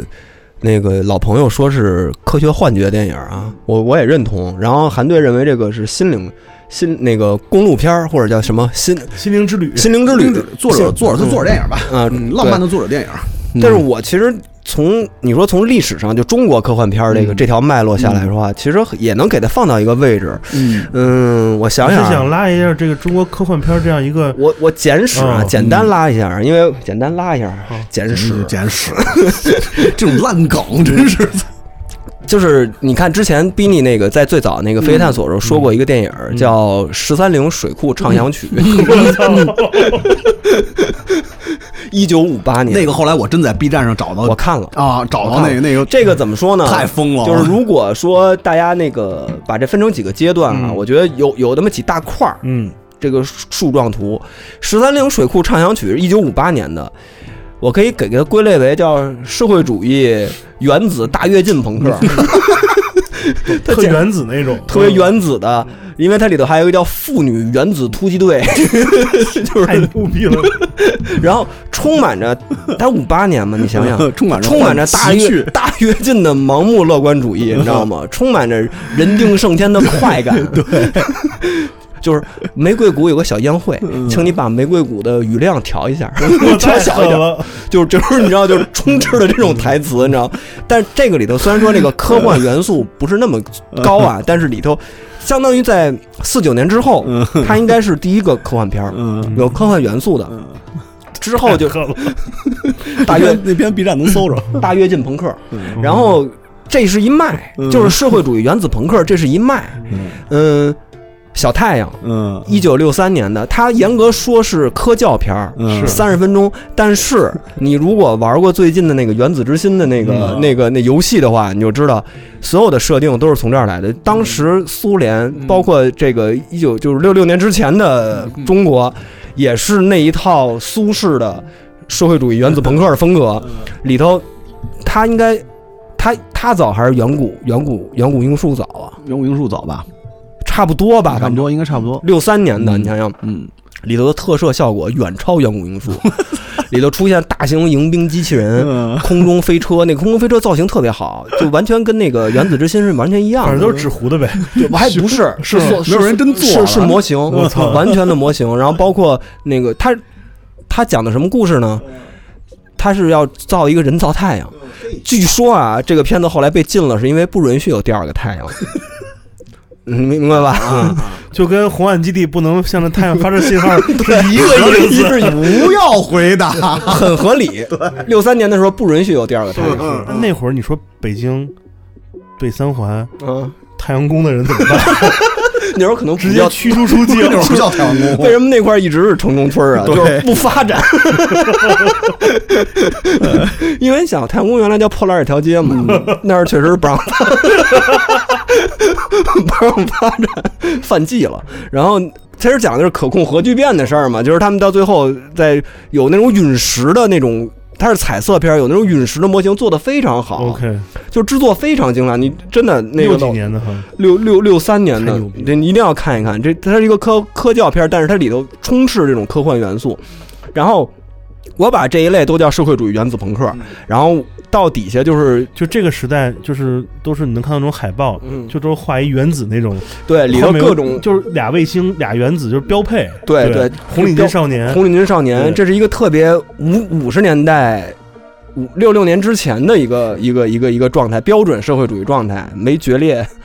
没决裂之前的一个状态。 然后这个的一脉，我觉得到八零年还有，就是这一脉可能到八十年代就没了。嗯 你在后面的中国科幻片里见不到原子朋克的嗯这一脉了。到八零年有个叫《珊瑚岛上的死光》啊，那是著著名的科幻片儿。科幻片儿，讲的是呃那个中国科学家陈天红在珊瑚岛上，在马泰博士帮助嗯下，利用激光武器打败国际黑恶势力，捍卫人类和平的故事。但是整体的基调呢，里头运用的一些科学技术啊，嗯还是属于原子朋克的那一个范畴内。这是那个年代特别典型的一类题材，就是一定要打败反敌邪特 恶组织，对，嗯反反敌敌特特打败邪恶组织。科幻反敌特，我在那个黑三角嘛对嗯我有一次在广州那个出差瞎溜达，在广州精神病院对面的那个有一条 街，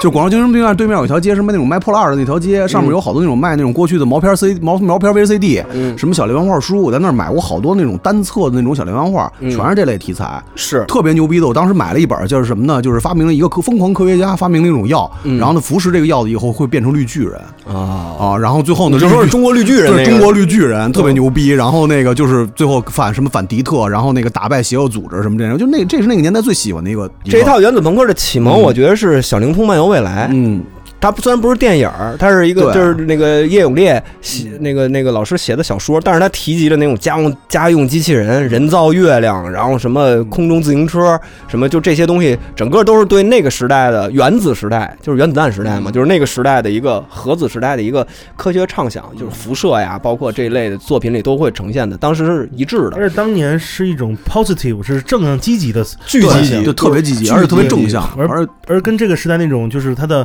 呃负面的虚无的那种东这种西。对这种废土式的是两个审美嗯它方完向全跟所谓《银翼杀手》那种阴冷的、嗯昏暗的、对完全不一样暗无天日的赛博时代那个完全，那是永远阳光明媚。就像是很多宗教在前期的故事全都是正向的，对就是一切都是向往积极的一面、希望一面来看。珊瑚岛上的死光，所有的外国人都是中国人演的， 这不就跟找一个大妈涂黑了眼黑人一样吗？就是早年仁义演什么《推销员之死》那种，就是戴一假发， 全是全是那一类人毛都是卷门的那种，对，一口他妈北京话。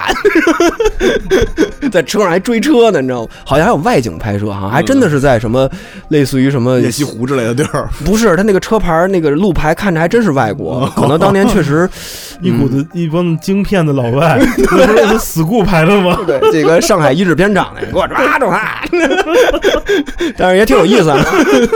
有点也是原子朋克的遗风，但是这一脉我感觉没了。没了，那个这个也消失了。这一脉没了。嗯然后另外一脉呢，我我归类啊，就是其实也是按 B 式的那个归类，嗯气功朋克，嗯，社会主义气功朋克。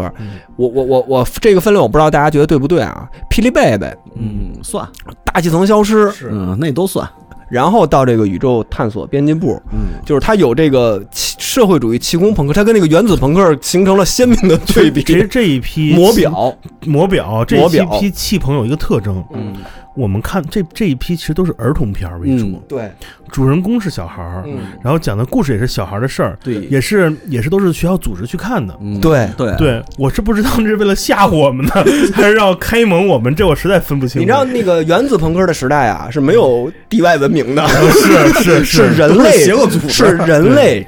人定胜天，对啊都没有没有没有第第第几次接触这块儿的，造第二个太 阳。对我要什么呃种太阳嘛那首歌， 就是就是那首歌嘛，就是我一定要嗯改造那个地外风光，然后改造地球，大干快上什么大跃进，就是基本上就这么一个路数，没有地外文明，没有外星人什么事儿，嗯是高达的故事，你知道吗？ 哎，你说你说你这么说，我现在觉得《种太阳》这歌特别邪恶，就是特邪恶呀自造《三体》 对啊，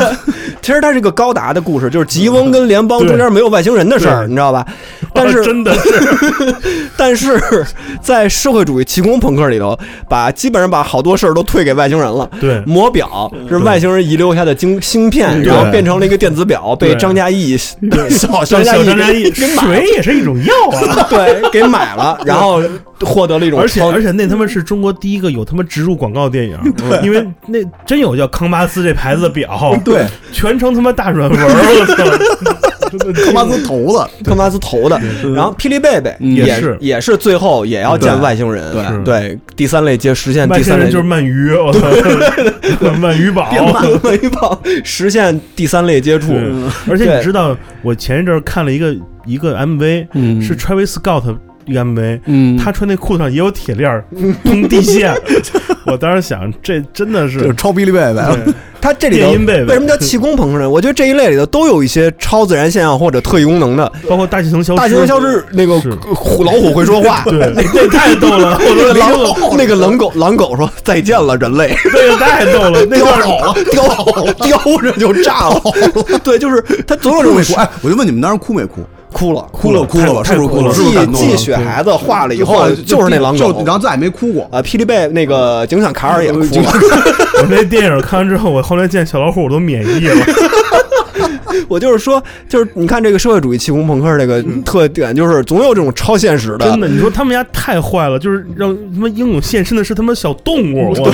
是条小狗，就让动物去死，人类遇完到了人类旁边远远的看着，哦对，就他妈那就是那种警犬是吧？那犬种，对哎他那儿抬头嗷两声，就是说哦，我要他妈去死了。是一哎是一苏联红还是一黑背啊？反正黑背就应该是棕黑了背吧，啊有些是棕黑棕背棕黑黑的啊棕黑的，那眼睛还泛着泪光，哎呦，哭了吧再 见了人类。嗯太狠了。想起来就想哭嗯那老虎了趴在那儿还跟人说话 呢，就是那种，对就是总有这种 总有这种超现实的东西。哎，操，破案了！为什么嗯啊老虎的 AKA 是哪儿来的？肯定就是打这儿来的。是，啊，嗯是是不是？我对我然后再到宇宙探索编辑部里头的超现实体验，包括这些神神鬼鬼的东西，我觉得他们算是一脉。对，但是其实有一个特别大的一个一个过程，就是从那会儿那个第一批那个晴空朋克电影，就是以这个小学生为主角的这种东西，嗯那个 北京小妞儿算吗？主要是小龙人儿也 算， 小龙人小孩儿真好骗，看这种电影。嗯儿 就是那个 你知道那会儿，你知道，我就觉得，我插一句，不好意思啊，嗯我就觉得那会儿我们小时候，因为我们小时候看电影都是都是学校组织的嘛，嗯我们能看片儿太少了，嗯，除了妈妈再爱我一 次，就是一个是这种，妈妈再有一次还就这种特悲的，比如你知道看过《启明星》吗？嗯，讲那就就那个。就是怎么不能说人弱智不好听，嗯就是特殊特殊群体的这个也特别励志的故事，这种嗯说说，我记得有一段特别惨，那小孩儿真的是就是天生弱智，被人扔垃圾桶里了。你说嗯我小时候看的我真特难受，要么就是这一帮，嗯 就是他妈都 是特异功能这块儿的，就是我他真的 他有非常鲜明的时代烙印，他们都是集中拍摄于八九十年代。全是吓唬小孩儿用的。这么想，无论是飞碟热、UFO 热，还是说那个气功热，对，其实都在含在这没些错电影，里。因为我记得我看完《启明星》那个之后，我妈跟我说：“说你要不听话，我给你扔垃圾桶里。”我你这一样一样一样的。对，你想，就当时那批东西其实都可以归到这类，那个、那个木木偶骑那个什么木偶，那叫嗯是小叮当、小叮小叮当小龙人儿，对小叮对吧？当其对实那盒全是晴空你朋克，看霹雳贝贝，他妈虽然能他妈张牙舞爪，但他也得参加中考，对， 就全是得吓唬你的，就都听话，对，得 学习，我操！所以，《宇宙探索编辑嗯部》算是最近出现的这一脉里头的一类电影。虽然它是包，它的外壳是这种外壳啊，那内核嗯其实还是一样的内核是一因为个当年这些小孩拍的给小孩拍的各种科幻片儿，人家真想好好讲一故事。嗯你想都是什么赵有亮，什么都是他们都正经人对啊弄的啊对这对种，对嗯对只是介于当时那个就是技术问题，嗯技术问题。对，但是这东西已经自然形成一种风格化。嗯，对导致现在那个雨探他们做的时候，其实他就会把这个风格化一再现，我们觉得又熟悉又爽。嗯，对这种召回感其实是是某一个某一，比如八零后他们会特有的这种集体记忆。而且它又在叙事上更进一步，对就是因为之前你说霹雳贝贝，它有它的精神内核，嗯，也是不是说没有，但是它的精神几内乎核没有很很薄很薄 弱，几乎没有这变种人嘛，不就是？ 对对 X 教授，对，就是基本上是属于这么一个嗯 X Man 的 一个啊故事故事，很薄弱。但是宇宙探索编辑部呢，它巧妙的用了这个外壳，用了晴空朋克的这个外壳，但是它讲了一个还算是有深度的，或者是一个嗯，更进一步的吧，反正起码在剧剧作上就更进一是步就是它其实成人化之后，就是会让人有一种虚无感。嗯嗯但这种虚无感不是说的不好啊，就是我觉得虚无感其实是很重要的，就是对，就是对这种电影来说，虚无感是特别重要的一个东西。嗯是他的一个佐料。对他这个这个东西是是是完全是给他加分的。就是如果一个作为一个成人化的这种气功朋克内核的电影来说，它如果要是丧失了虚无感，丧失了它这种这种不管是画面给你呈现出来的这种状态也好，还是整个故事给你呈现出来的状态也好，它如果要是没有这种虚无感的话，那其实它是不成功的，其实这种，或者它不够迷人我。觉得这个虚无虚无感作为一种感受，嗯，它有一些东西可以作为它的辅助工具，供我们来来理解。嗯呃， 就是一些可能不太常规的出现，像这个电影中有一些场景的设定是来体现这种，嗯它总会让我们观众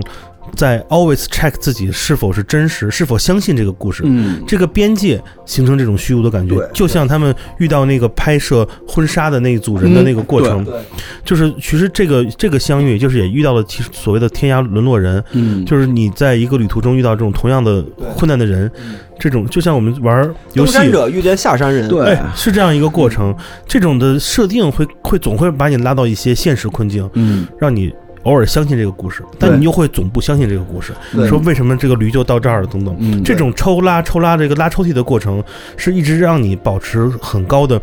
这种这种兴奋度，嗯它一个拉扯，拉扯对中间感觉到的而这且种，它的剧作中的那种这种呃荒诞属性或者硬设定，又会又会又会是你喜欢它的原因，比如说一脚踢火球就把丈夫给烧了，嗯嗯就这些设定其实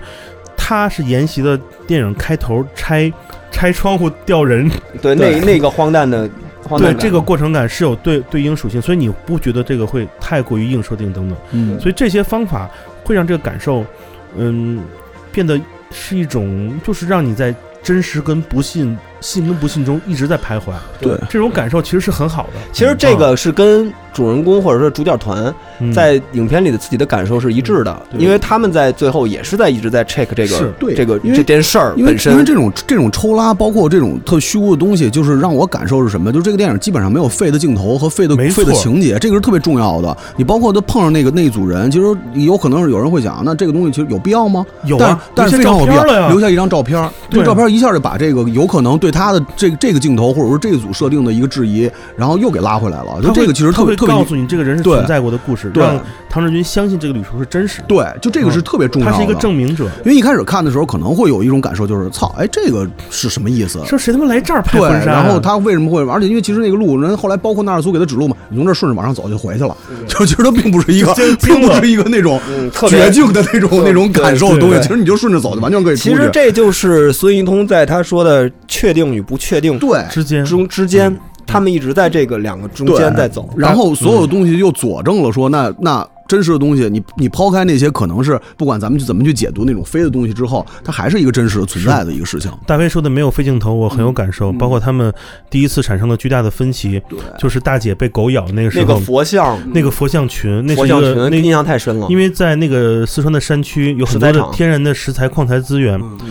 做这佛像它也是一个非常合理的一个地儿，对且那些佛像的出现。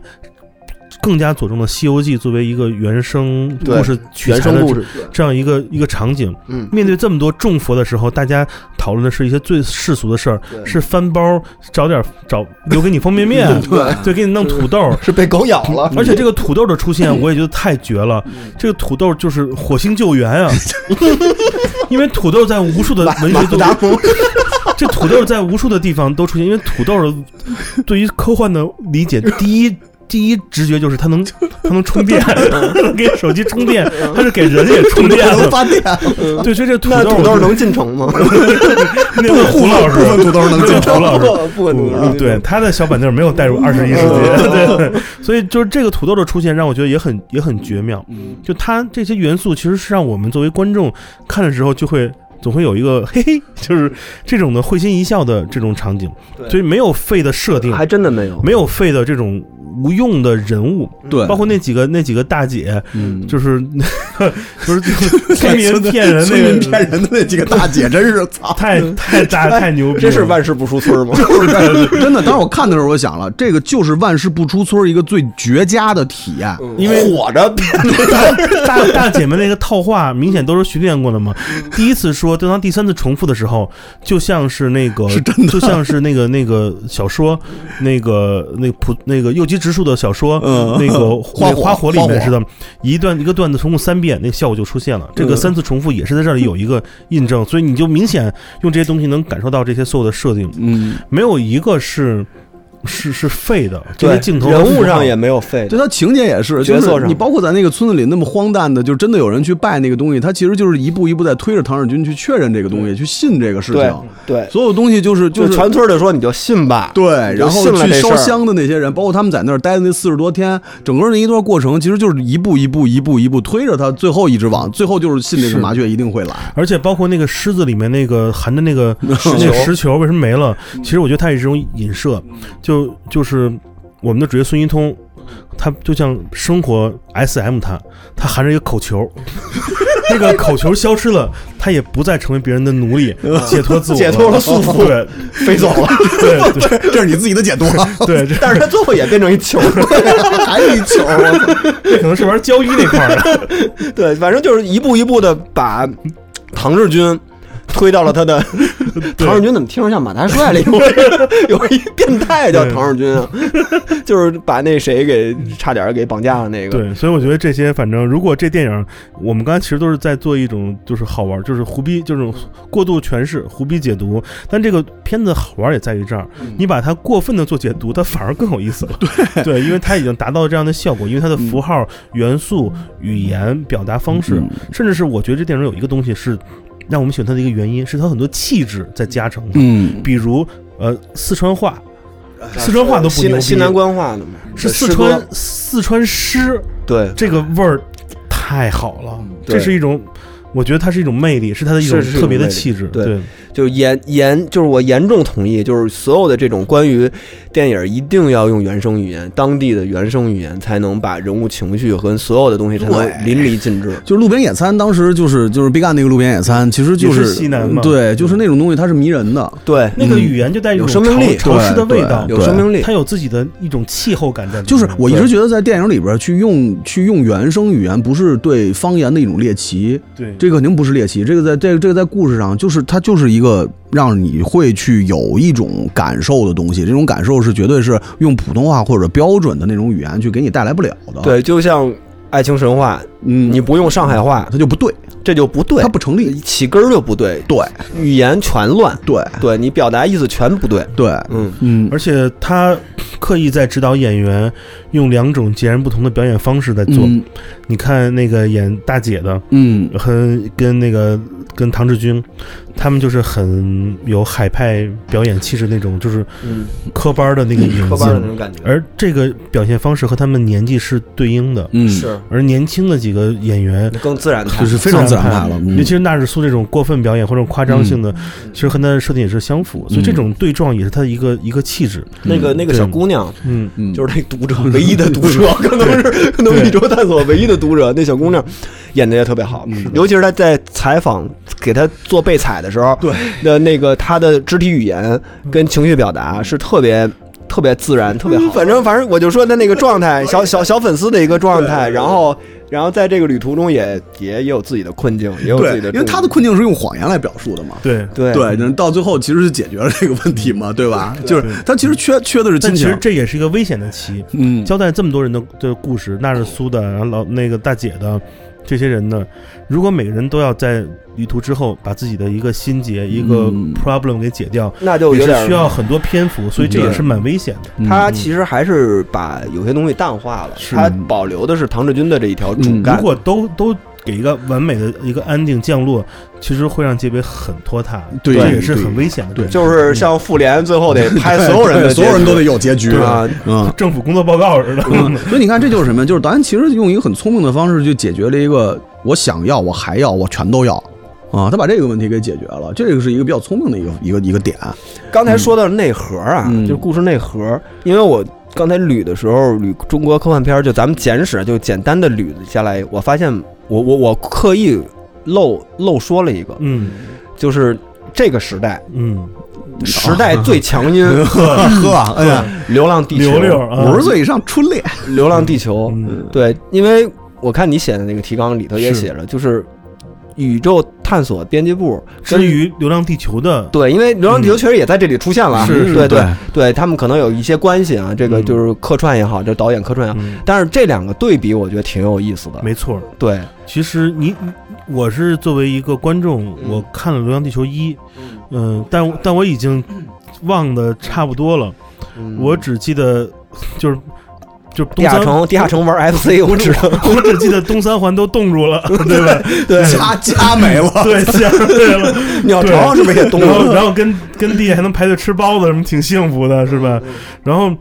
就这些我能记着，但是很多其他的其实因为二我没看，我也没看，所以我导致其实这两个片子相比，呃，当然因为题材不同嘛，嗯，我觉得，呃，雨探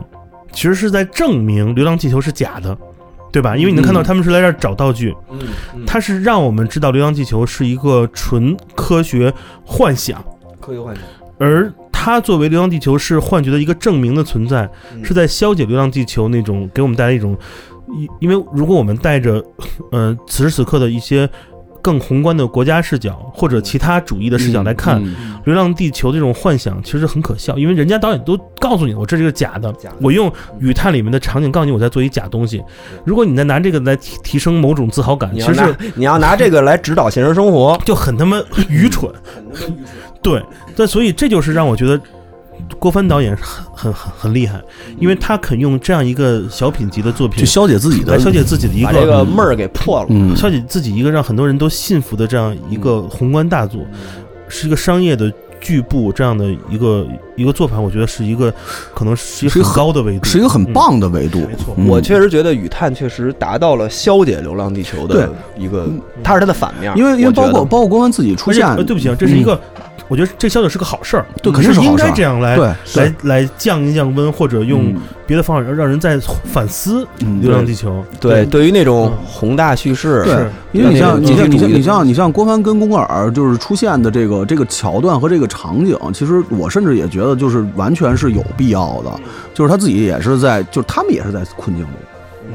对吧？因为他们也们他们也是有可在能被困架境嗯到一个自己并不舒服的位置。对，当时他们是要拍第二部了，对，嗯就是他 们也他那个们状态他们他们也是在一个困境里边儿，就是他用一个非常幽默的方式去把他们的困境给表达出来了。是，所以这个东西其实是对自己的一个自然消解，这个这个是特别好的。但是其实像这种有一个主干作品，有一个小的分支，反而会更出彩的事儿，其实也是一个很也不是第一次出现了吧，嗯可以这么说。嗯我当然第一的联想其实就是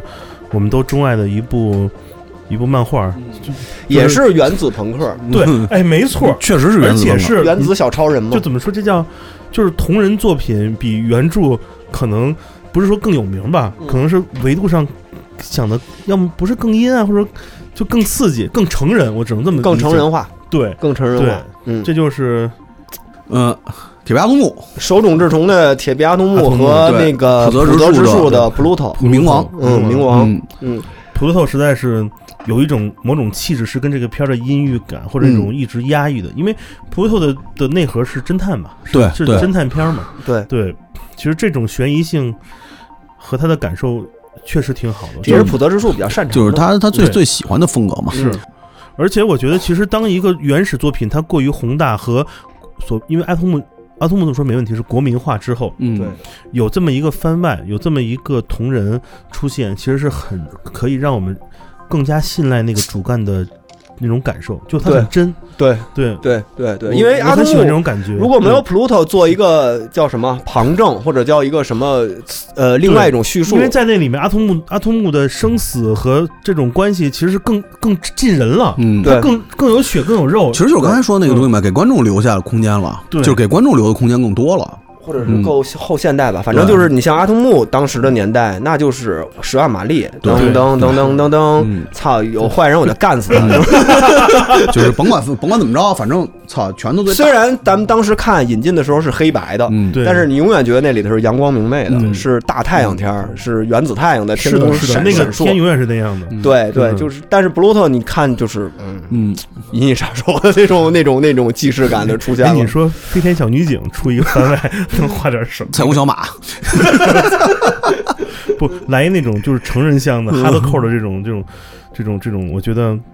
其其实实都可以有这种、嗯这种各种表达，就是两种表达吧。一个作品的，尤其是原来是一种嘖阳光明媚的，或者是一个、嗯那种阳呃积极向上的一个就作总品是。要有更近人的东西嘛，对，吧？所以说《雨探》跟《流浪地球》就有点像啊阿有这样童的木互跟互偶的嗯这样互文的互关文系，的关互文的关系。对对嗯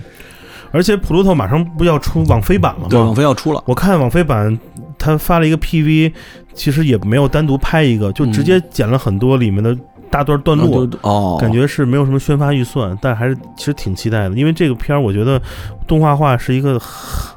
很难的过程，嗯，有点因为它太黑暗了因为因为它对嗯不像怪物和那个二十世纪少年那种故事性特别强的那种那种，对，因为像《二十世纪少年》，它还是一个青春片儿嘛，对它本质上是个成长青春片对的就对成长告别的事其实儿。还是《世纪少年》啊，对，跟宇宙探索、哎，其实是的对，很像，非常非常很非那常种像落寞像的长大之后对坚持的一坚个持人的东西。 me against the world，啊。对，那种偏执，就从偏执里边去拯救自己和拯救所有的东西的那种感受，嗯以及他们最后对于生命这件事儿的对，对，那说到生命啊，老朋友，咱们这天差不多了啊，哎，嗯，聊得很丰满了，我觉得最后老朋友可以升华一下，嗯上个价值，就是强强行上价值，对，就我是先问你们个问题吧，嗯这个片儿的结尾你们看的时候是种什么样的感受？是压抑的，是那种，因为它有很多镜头，其实营造了一嗯种不太舒服的。嗯，就包括后边那个大升起什么的那种对，嗯，你们怎么看？你们在结尾的时候，尤其尤其杨子二刷了嘛？你觉得这结尾给你什么样一种感受？可以不可以描述一下？我觉得啊，首先是，其实我我到第二部就第二次看的时候，我是完全跟着这个老唐的心路历程去走了，因为我知道我要这条线，我要走他的心灵线了，跟第一遍看不一样了。如果我是跟着他的心灵线到最后，对于我来说是一种释怀，嗯，就是它无论是最后上升没上升到那个宇宙双螺旋，各种星云，各种这这个其实镜头对我没有意义，我我其实不太喜欢这镜头，你因觉得为这是不是有点就是很诺兰的那种方法呢？对，因为我我见过嗯太多的导演用过这样的，从一个微观到一个特别宏观的，一般都是用在电影开 头。那是缩到微观，对一般电影开头缩到微观，或者像什么《Man in Black》那黑衣人， 对就各种蚁人呗。对，对最后变成一个球，两个外星人手里的球，对，就是我我我甚甚至甚至是那个那个电视台那个片头那个，你知道吧？嗯就那个外星人最后扔俩球是那个，就是《Man in Black》嘛，对，就那个开头嘛，最最对啊后嘛，对啊就是我对这个，因为我看见群里包括也有人讨论说，最后这个升升到这个特别感嗯动，跟就跟宇宙啊什么人的心灵，我反倒不太喜欢最后升到这个程度。我觉得其实老唐的哭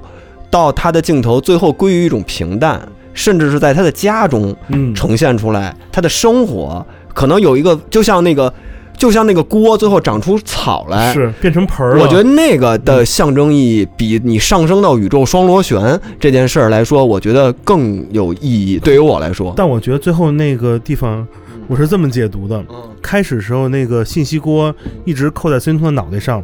他是 f- f- 就是扣着戴嘛。嗯扣着带结束的时候，这个锅变成一个锅，就是倒过来了嗯，这是锅翻。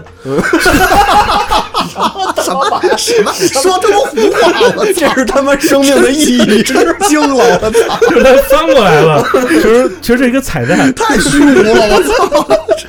这个我觉得咱们今天这个过度过度解读到这儿就够了。 就是已经已经已经到一个就是发指的程度了！我锅 操，翻，然后脑袋上带点绿， 这是你说的。 这是你说的啊？ 都玩过度解读嘛？咱 就这家里出家里出事儿了吗？我就是太混了，这个我操！最后那个生长那个那个嫩芽，新的生命出现 了。新的生命，其实也是老唐的生命，嗯嗯对，长出了那也样也。是郭帆导演要告诉我们的这个，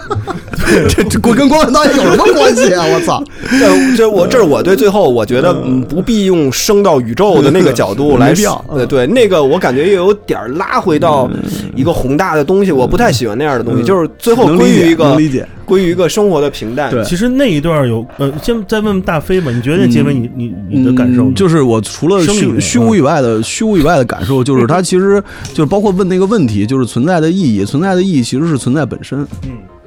嗯，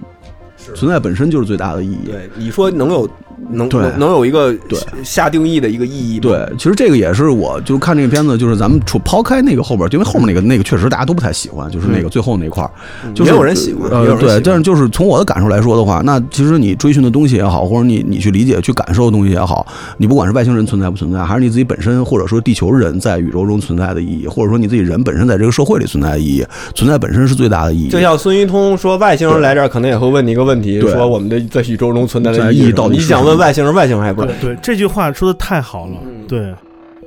就是所以你看，就是给我最大的感受就是那那好，那为什么喜欢？就是就是达到了一个共鸣，就是那存在本身，它就是最大的意义就够了。嗯，我这个这个结尾，他明显感受到导演要给你一个很压抑的，让你一个留白空间，让你把这么多信息最后汇总一下，你想一想，唐志军的这个最后的感受是什么样的？嗯你自己作为一个生命体，嗯你跟生命的关系是怎么样？其实这段我倒觉得他用这么复杂的手法，其实是希望给读者留这么多的东西，就像原来的书的后面都会有几张白纸，嗯是哦，供他读给大家一个者。思考空 间，我觉得它是让你一个空，这个空间不让你不舒服的地方。嗯如果你过于舒服，你会觉得电影结束了，你可能在想是待会儿吃什么，嗯打车什么是叫专车还是还是那叫快快车？嗯，而这一段依旧压抑，可能你还期待一个别的答案或结果，但其实是没有，其实是一个观后感的一个大家共享这样一个体验来。来思考生命的意义，而因为且它我这个镜头嗯确实从镜头语言上来说的话，它这个往上拉伸的东西让你观看的并不舒服，它是压迫感很强的一种一种一种。对它这个它是一个升维的过程，其实在我看来，那个抽的过程其实是实实，最后虽然抽成了 DNA 的形状嘛，但我觉得那那一套整个到星云的过程其实是产道。我觉得这个电影是是在告诉我们，其实我们的存在意义，我们还有一部分的是起码我们几个没有完成的，其实就带来更多的生命，让让很多人解答着我们无法解决的问题。我我我我在很年轻的时候一直认为生命是痛苦的。就是我我当年因为太喜欢谢天笑了，我总觉得他他的很多歌能指引我的内心在思考，你是哪是你谁哪把我这带到了这里？你哪年喜欢？我需要确切的年份 我应该， 我需要是确就切是年东份。东东我第一章的时候吧，哦九八九八九八年的那时候，会儿你上高，中，我我上高中，对我上初中，你上初中，因为是我老师推给你的吗？没有是那个呢？说这就是答啊案。是那个团结湖那个天宇， 对，然后然后我嗯我始终想想不明白是谁把我带到了这里，因为嗯，我们能看到自己的家庭是什么样子，我们看到自己的伙伴是什么样子，我们能看到电视里的人的人是什么样子，我们也能看到那些路边不幸的人，是爸爸妈妈会堵着眼睛说“快走，快走，不要看那些人的那样子”，但是我们都是生命啊，嗯，我们来这儿目的到底是什么？我问问我爸爸妈妈，为什么你们那么年轻会生下我？你们是怎么认识的？那他们的命运是如何被安排在一起的？等等，这一系列的思考。而而当时我一直觉得，这个给赋予生命的人是有愧于这个生命的。生命会想来这里吗？但是到我到这个电影，其实到我这个年纪的时候，我我是一个特别能感受到很多身边的同龄人，大家作为生命的孕育者在想什么事情。因为我觉得生命就是这样一个特别美好的东西。我觉得老唐的生活中失去了一个他最珍贵的生命，但是他又不能完因为这个的停止，让自己的生命也也就此停止。这是一个非常痛苦的过程。卡在那儿，嗯嗯，他对，没错，就是卡在那儿，他就是就是有一个独立游戏叫什么？就是就是那个 in in between limbo 是嗯吧？叫 limbo 叫 limbo，它就是嗯就是那个冥界跟就是生生者跟死者中间那个就是状态，你一出生，你不知道你该往左走往右走那个游戏，嗯嗯那个感受，包括他的昏暗场景，已经每个人都没有明明没有清晰的轮廓，嗯，这个感受我感觉就是这样一个一一一个起码他在跟孙一通最后之前，是嗯他很可能活在就是那个那个那个状态的那个状态里，对，而最后他想明白了这一这一切，其实我觉得有的有的有了这样的事情，我们才可以面对面对生命。嗯这件事儿过去之久，没多久就遇到了坂本龙一的那个嗯离世的消息。嗯，那个事儿那天就朋友圈不都是在疯狂的嗯转吗？我还嗯看到一个图是配了 配了一个山本耀司的照片 儿，然后然后就那之后我就听我就发不出任何朋友圈，我就嗯失失语了，嗯整个的语言在我这儿就就消失了。我就是觉得其实你你总会知道这一天会出现，嗯但你永远会无法接受到嗯到这一天。就像姜昆也有那天，你都你 不能接受，你知道吗？李金斗有嗯那天你，那真都是太难过 了，你好都吧？不能接受，不能跪，你真的不能接受，你知道吗？ 嗯行吧， 真的有小凡有那一天，我真的能接受。嗯整个这个这趟这些事情的连续发生，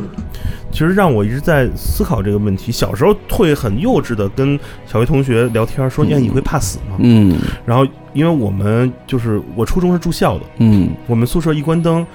有一天我的同屋问了一句问题：“你们怕死吗？”这个问题大家问之后，我们就开始狂笑。嗯，狂笑完之后是疯狂的，大家的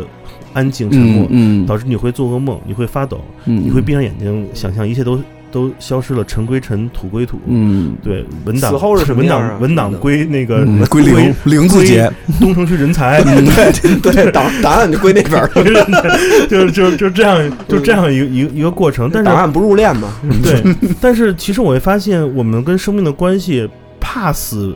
是一个好浅好浅的痛，嗯因为你怕的东西是你可以规避的，嗯，而不是你怕的东西不是不应该是你你无法规避，它就在那儿存在的，嗯，那等着你呢，就像家长会一样，拿着你零分的卷子， 等着等着你呢， 死就是家长会，嗯 就是就是这样死的。没有家长会可怕。 不是那个死没有家长会单独留 下来，呃，杨子江的家长留一 下， 还不如当时就死呢。是这样说那 个，哎，你妈到家 了吗？我说我妈早回来 了，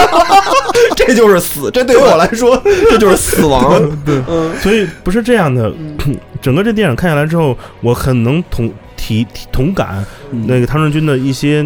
一些感受，是我觉得他找到自己嗯跟生命达成和解的方式。嗯，对他选择过了孕育生命，嗯他也感受到了生命的无情，嗯，但是他在那个时候，那谅解了一切跟生命相关发生的所谓的无常之事。嗯这个是我最后最感动的一点。嗯所以加上坂本龙一的去世，其实我心情无比平静。嗯我甚至还试图开一些玩笑来化解这些这些情绪，最终都会归为情绪。但是作为一个电影，它作为作品留下来了，作为一个音乐人、作曲家，嗯音乐留下来了，嗯，对我觉得这些留存只是我们我们和生命这件事儿在互相探讨。嗯我问生命说：“嗯，我用这些东西留下来，作为我曾作为我曾经存在的证据，你觉得 O 不 OK？” 生命说：“这个东西是你自己的判断，你要有自然的方法，用你的直觉来来告诉大家你来过这里。所以在这之后，我其实我觉得每一次我们对人生人生的课，都是有那些崇敬的人，他们的较早离去，或者说在我们意外之之外离去，嗯以及这些与生命命题有关的电影、文学著作、诗歌、音乐，让我们能感受到它的力量是一个慢慢学习的课程。尤尤其是到这个年龄，对对对，所以我我非常喜欢这部电影的有一部分原因就是说，我觉得它不光是我了，我我把这个电影安利给了很多人，我是希望他们能有所同感，能感受到这个电影其实是生命的一刻，嗯，它是短暂的一刻，但是它是可以被学习到一点点与生命有关的思考。嗯我们人生过程中其实就是慢慢在思考这件事儿，最终达成一个自己的感知，这样才会你会才能明白为什么有有些人有些人是疯狂的人，他们的欲望来自哪儿。有些人就是平平淡的、平常的人，而这些平常跟日常和那种平淡无水的生生活，哎，这他妈怎么又是彭磊的歌词儿？ 我都惊了！就这些平淡如水的这些东西，它的美又在哪里？所以我觉得这种话又不会不用说太多，嗯对只是希望能看的人更多就好。就我觉得每个人可能最后都会经历像老唐这样的一个是心的灵之旅，嗯只不过表现形式不一样，对就在这你内心中的波澜不一样，对嗯但是或多或少吧，因为咱们在成长的过程中，其实每个人走的这段嗯路都不是样一嘛个对拉伸版的对心灵之旅，对拉伸版的这一趟寻找外星人的这么一个过嗯程。嗯我我我总会觉得把自己的一些个人经历与一个艺艺术作品相关联，其实是一种挺残酷的事儿。嗯人家作者其实没想那么多，嗯但大家都会把这样的感受、亲情、友情这种离别或者相逢放进去。嗯但实际上，这也是为什么我们会喜欢对这些这是成功的一艺点艺术嘛艺术作品对那么深刻的原因。我们爱它之深，我们喜欢很多歌，我们为什么会喜欢詹盼唱那种《生之爱》，就是因为嗯我们我们我们寄托给他了很多东西。对，所以我我觉得有时候我们经常会被一些小事儿争吵，你喜欢谁不喜欢，吵事儿吵的其实是自己，而不是那个作品本身。，对对，其实就是内观。嗯，嗯顺顺下来的话，其实就是感受除了存在自己本身的这个东西以外，就是像刚才说的，就是我能看到其他人是什么样子的，但是其实大多数人看不到自己是什么样子，这个其实是很重要的一件事儿。观的过程。对，因为绝大多数人其实活在这个世界上，你看到太多的东西了。我能看到说，我能看到这个作品是什么样，我有我自己理解；我能看到杨子是什么样，我能看到剑崔是什么样，或者说我能看到我身边所有的男人也好、女人也好、家人也好身边只有男 人，雄性的男人也好，还是男人也那好，还是还是男人也 好，的男人们，四群的男人 们，对，全是男人，都是男人们。嗯但是你说，其实大多数人他都不太能真正看清楚自己是什么样子对，而且自己是什么样子这个东西，其实你有可能这一辈子，就是包括到你跟生命去真正去进行一个对话的时候，你可能都想不明白这件事儿。包括你对能不能找到自己的心源，对就是孙一通。嗯，你的心魔是什么？你的对心源是什么？你怎么你你你你你跟他的关系是什么？对，或者说我到底什么时候才能真正是我现在是就是没很大很多人其实并不知道自己现在到底是在这条路上，还是说我马上要走这条路，或者说我可能这辈子我都不可能去走这条路，就这个是很重要的一件事儿。这个其实也是就是为什么喜欢这个电影的一个一个一个一个特大特别大一个点，就是那好，那我既然看到有人走这条路，然后最后以以一种很虚无的方式跟自己达到了达成了和解，嗯或者说让自己摆脱了一种东西，那你投射到自己的身上的话，那这条路可能我也许现在在走，嗯那好，那他终究他是会走到一个头儿，不管这个头儿呢，我看到的东西是什么，有可能就是飞腾一个球儿走啊了，有可能就是一个莫名其妙的在山林里的一个大的外外外太空舱，对吧？那都不重要。那但是问题就是，那既然是这样的话，那每个人既然都要面对这个过程，那就好，不一那样那就那就这样吧，对有吧的？人烧完是牡是舍利，对有的有人烧完是可是牡蛎，对， 我也对，三叔烧完全是舍利，对，三叔方就是一个整身烧蛇。烧不动。 反正差不多了啊，我们这期最后就推荐几个吧，咱快速推荐几个嗯类似刚才说的冒险后的回归生活的嗯。那个剑崔就是老朋友啊，推荐了一个呃韦斯安德森的啊他的第一部作品，第哦哎一，那部我长超篇喜《欢，瓶装火箭》。对，就是一个 有点神经质，嗯但是在情绪上可以非常值得一看的一个电影。嗯，对，你会让很多，你会你看完之后你会发现很多傻的东西是表象，里面有很多嗯，真与聪明的东西在，所以那个电影非常值得推荐。对，虽然说不是说气质上跟他，嗯但是跟一次冒险后的回归，包括像我，我刚刚想到了一个那个一几年的那个《白日梦想家》，嗯，呃，骑着滑叫什么呃踩着滑板去那个哦雪山。就是那个 Miti 是吧？啊，谜题，啊对对对，然后也是类似于这样一次一次义无反顾的冒险，然后最后拿一张底片，那嗯对对拿一张底片回来，嗯然后有一些心境上的一些对于自己的和解呢。最近有一个电影叫《生无可恋的奥托》，就是那个改编那个欧洲挪威还是哪儿那个欧的，对他好莱坞拍的这个谁汤姆汉克斯演的，嗯，其实也是一次心灵之旅。他一个固执己见的，一个也带着心猿心魔的一个老年人，是最后达成了跟自己的妻、嗯死去的妻子，嗯他这个东西就跟像他死去的女儿一样，是老唐死去的女儿一直折磨着他，最后他也达成了一个和解，这么一个这么一个这么一个电影。嗯我再追推一个吧，嗯其实也是跟生命有有关的吧，如何面对呃生命的离去和自己的关系嘛，其实就是就是漫画嘛，《蓦然回首》，嗯，哦，我觉得那个。呃呃，也是生命一刻，嗯也是如果是想学习如何跟自己的伙伴告别，那也是非常好的生命的一一一刻。对还有一个《火山之恋啊 火山之恋啊，》那个纪录片儿嗯嗯，也是，反正就是死在自己热爱的事 业上，嗯嗯有一些有一些共通的地方嗯啊，不是说完全一样，只不过可以当做一个延展的观影的片嗯单，我觉得可以这样火。山之恋有两个，其实都可以看看。嗯，对，就是就是那个最好的那嗯嗯个嗯最好的那个《火山之恋》。嗯，那行呗，这期嗯就这样到这儿吧，我觉得挺好的，聊得非常好。对嗯咱们下期看，咱们之后吧，看看有没有机会跟 Bini 还有主创对，争取能联络到。另，外一个另外一个角度看看聊。来聊聊编辑部内的故事。巅峰那种，我们这期呢，主要就是我们三个人自己的嗯对私人感受。我们这是这一个编辑部的读者来信，读 者读者来信环节，我们作为小读啊者，对于这个电影的一些观感，如果真的能来的话，解释一下那个锅翻过来到底是不是锅翻？你可别给我我丢人了，我操！我太丢人了。行吧，那就这样好嘞吧。好嘞感谢感谢老朋友啊，哎，对， 然后拜拜。好拜拜。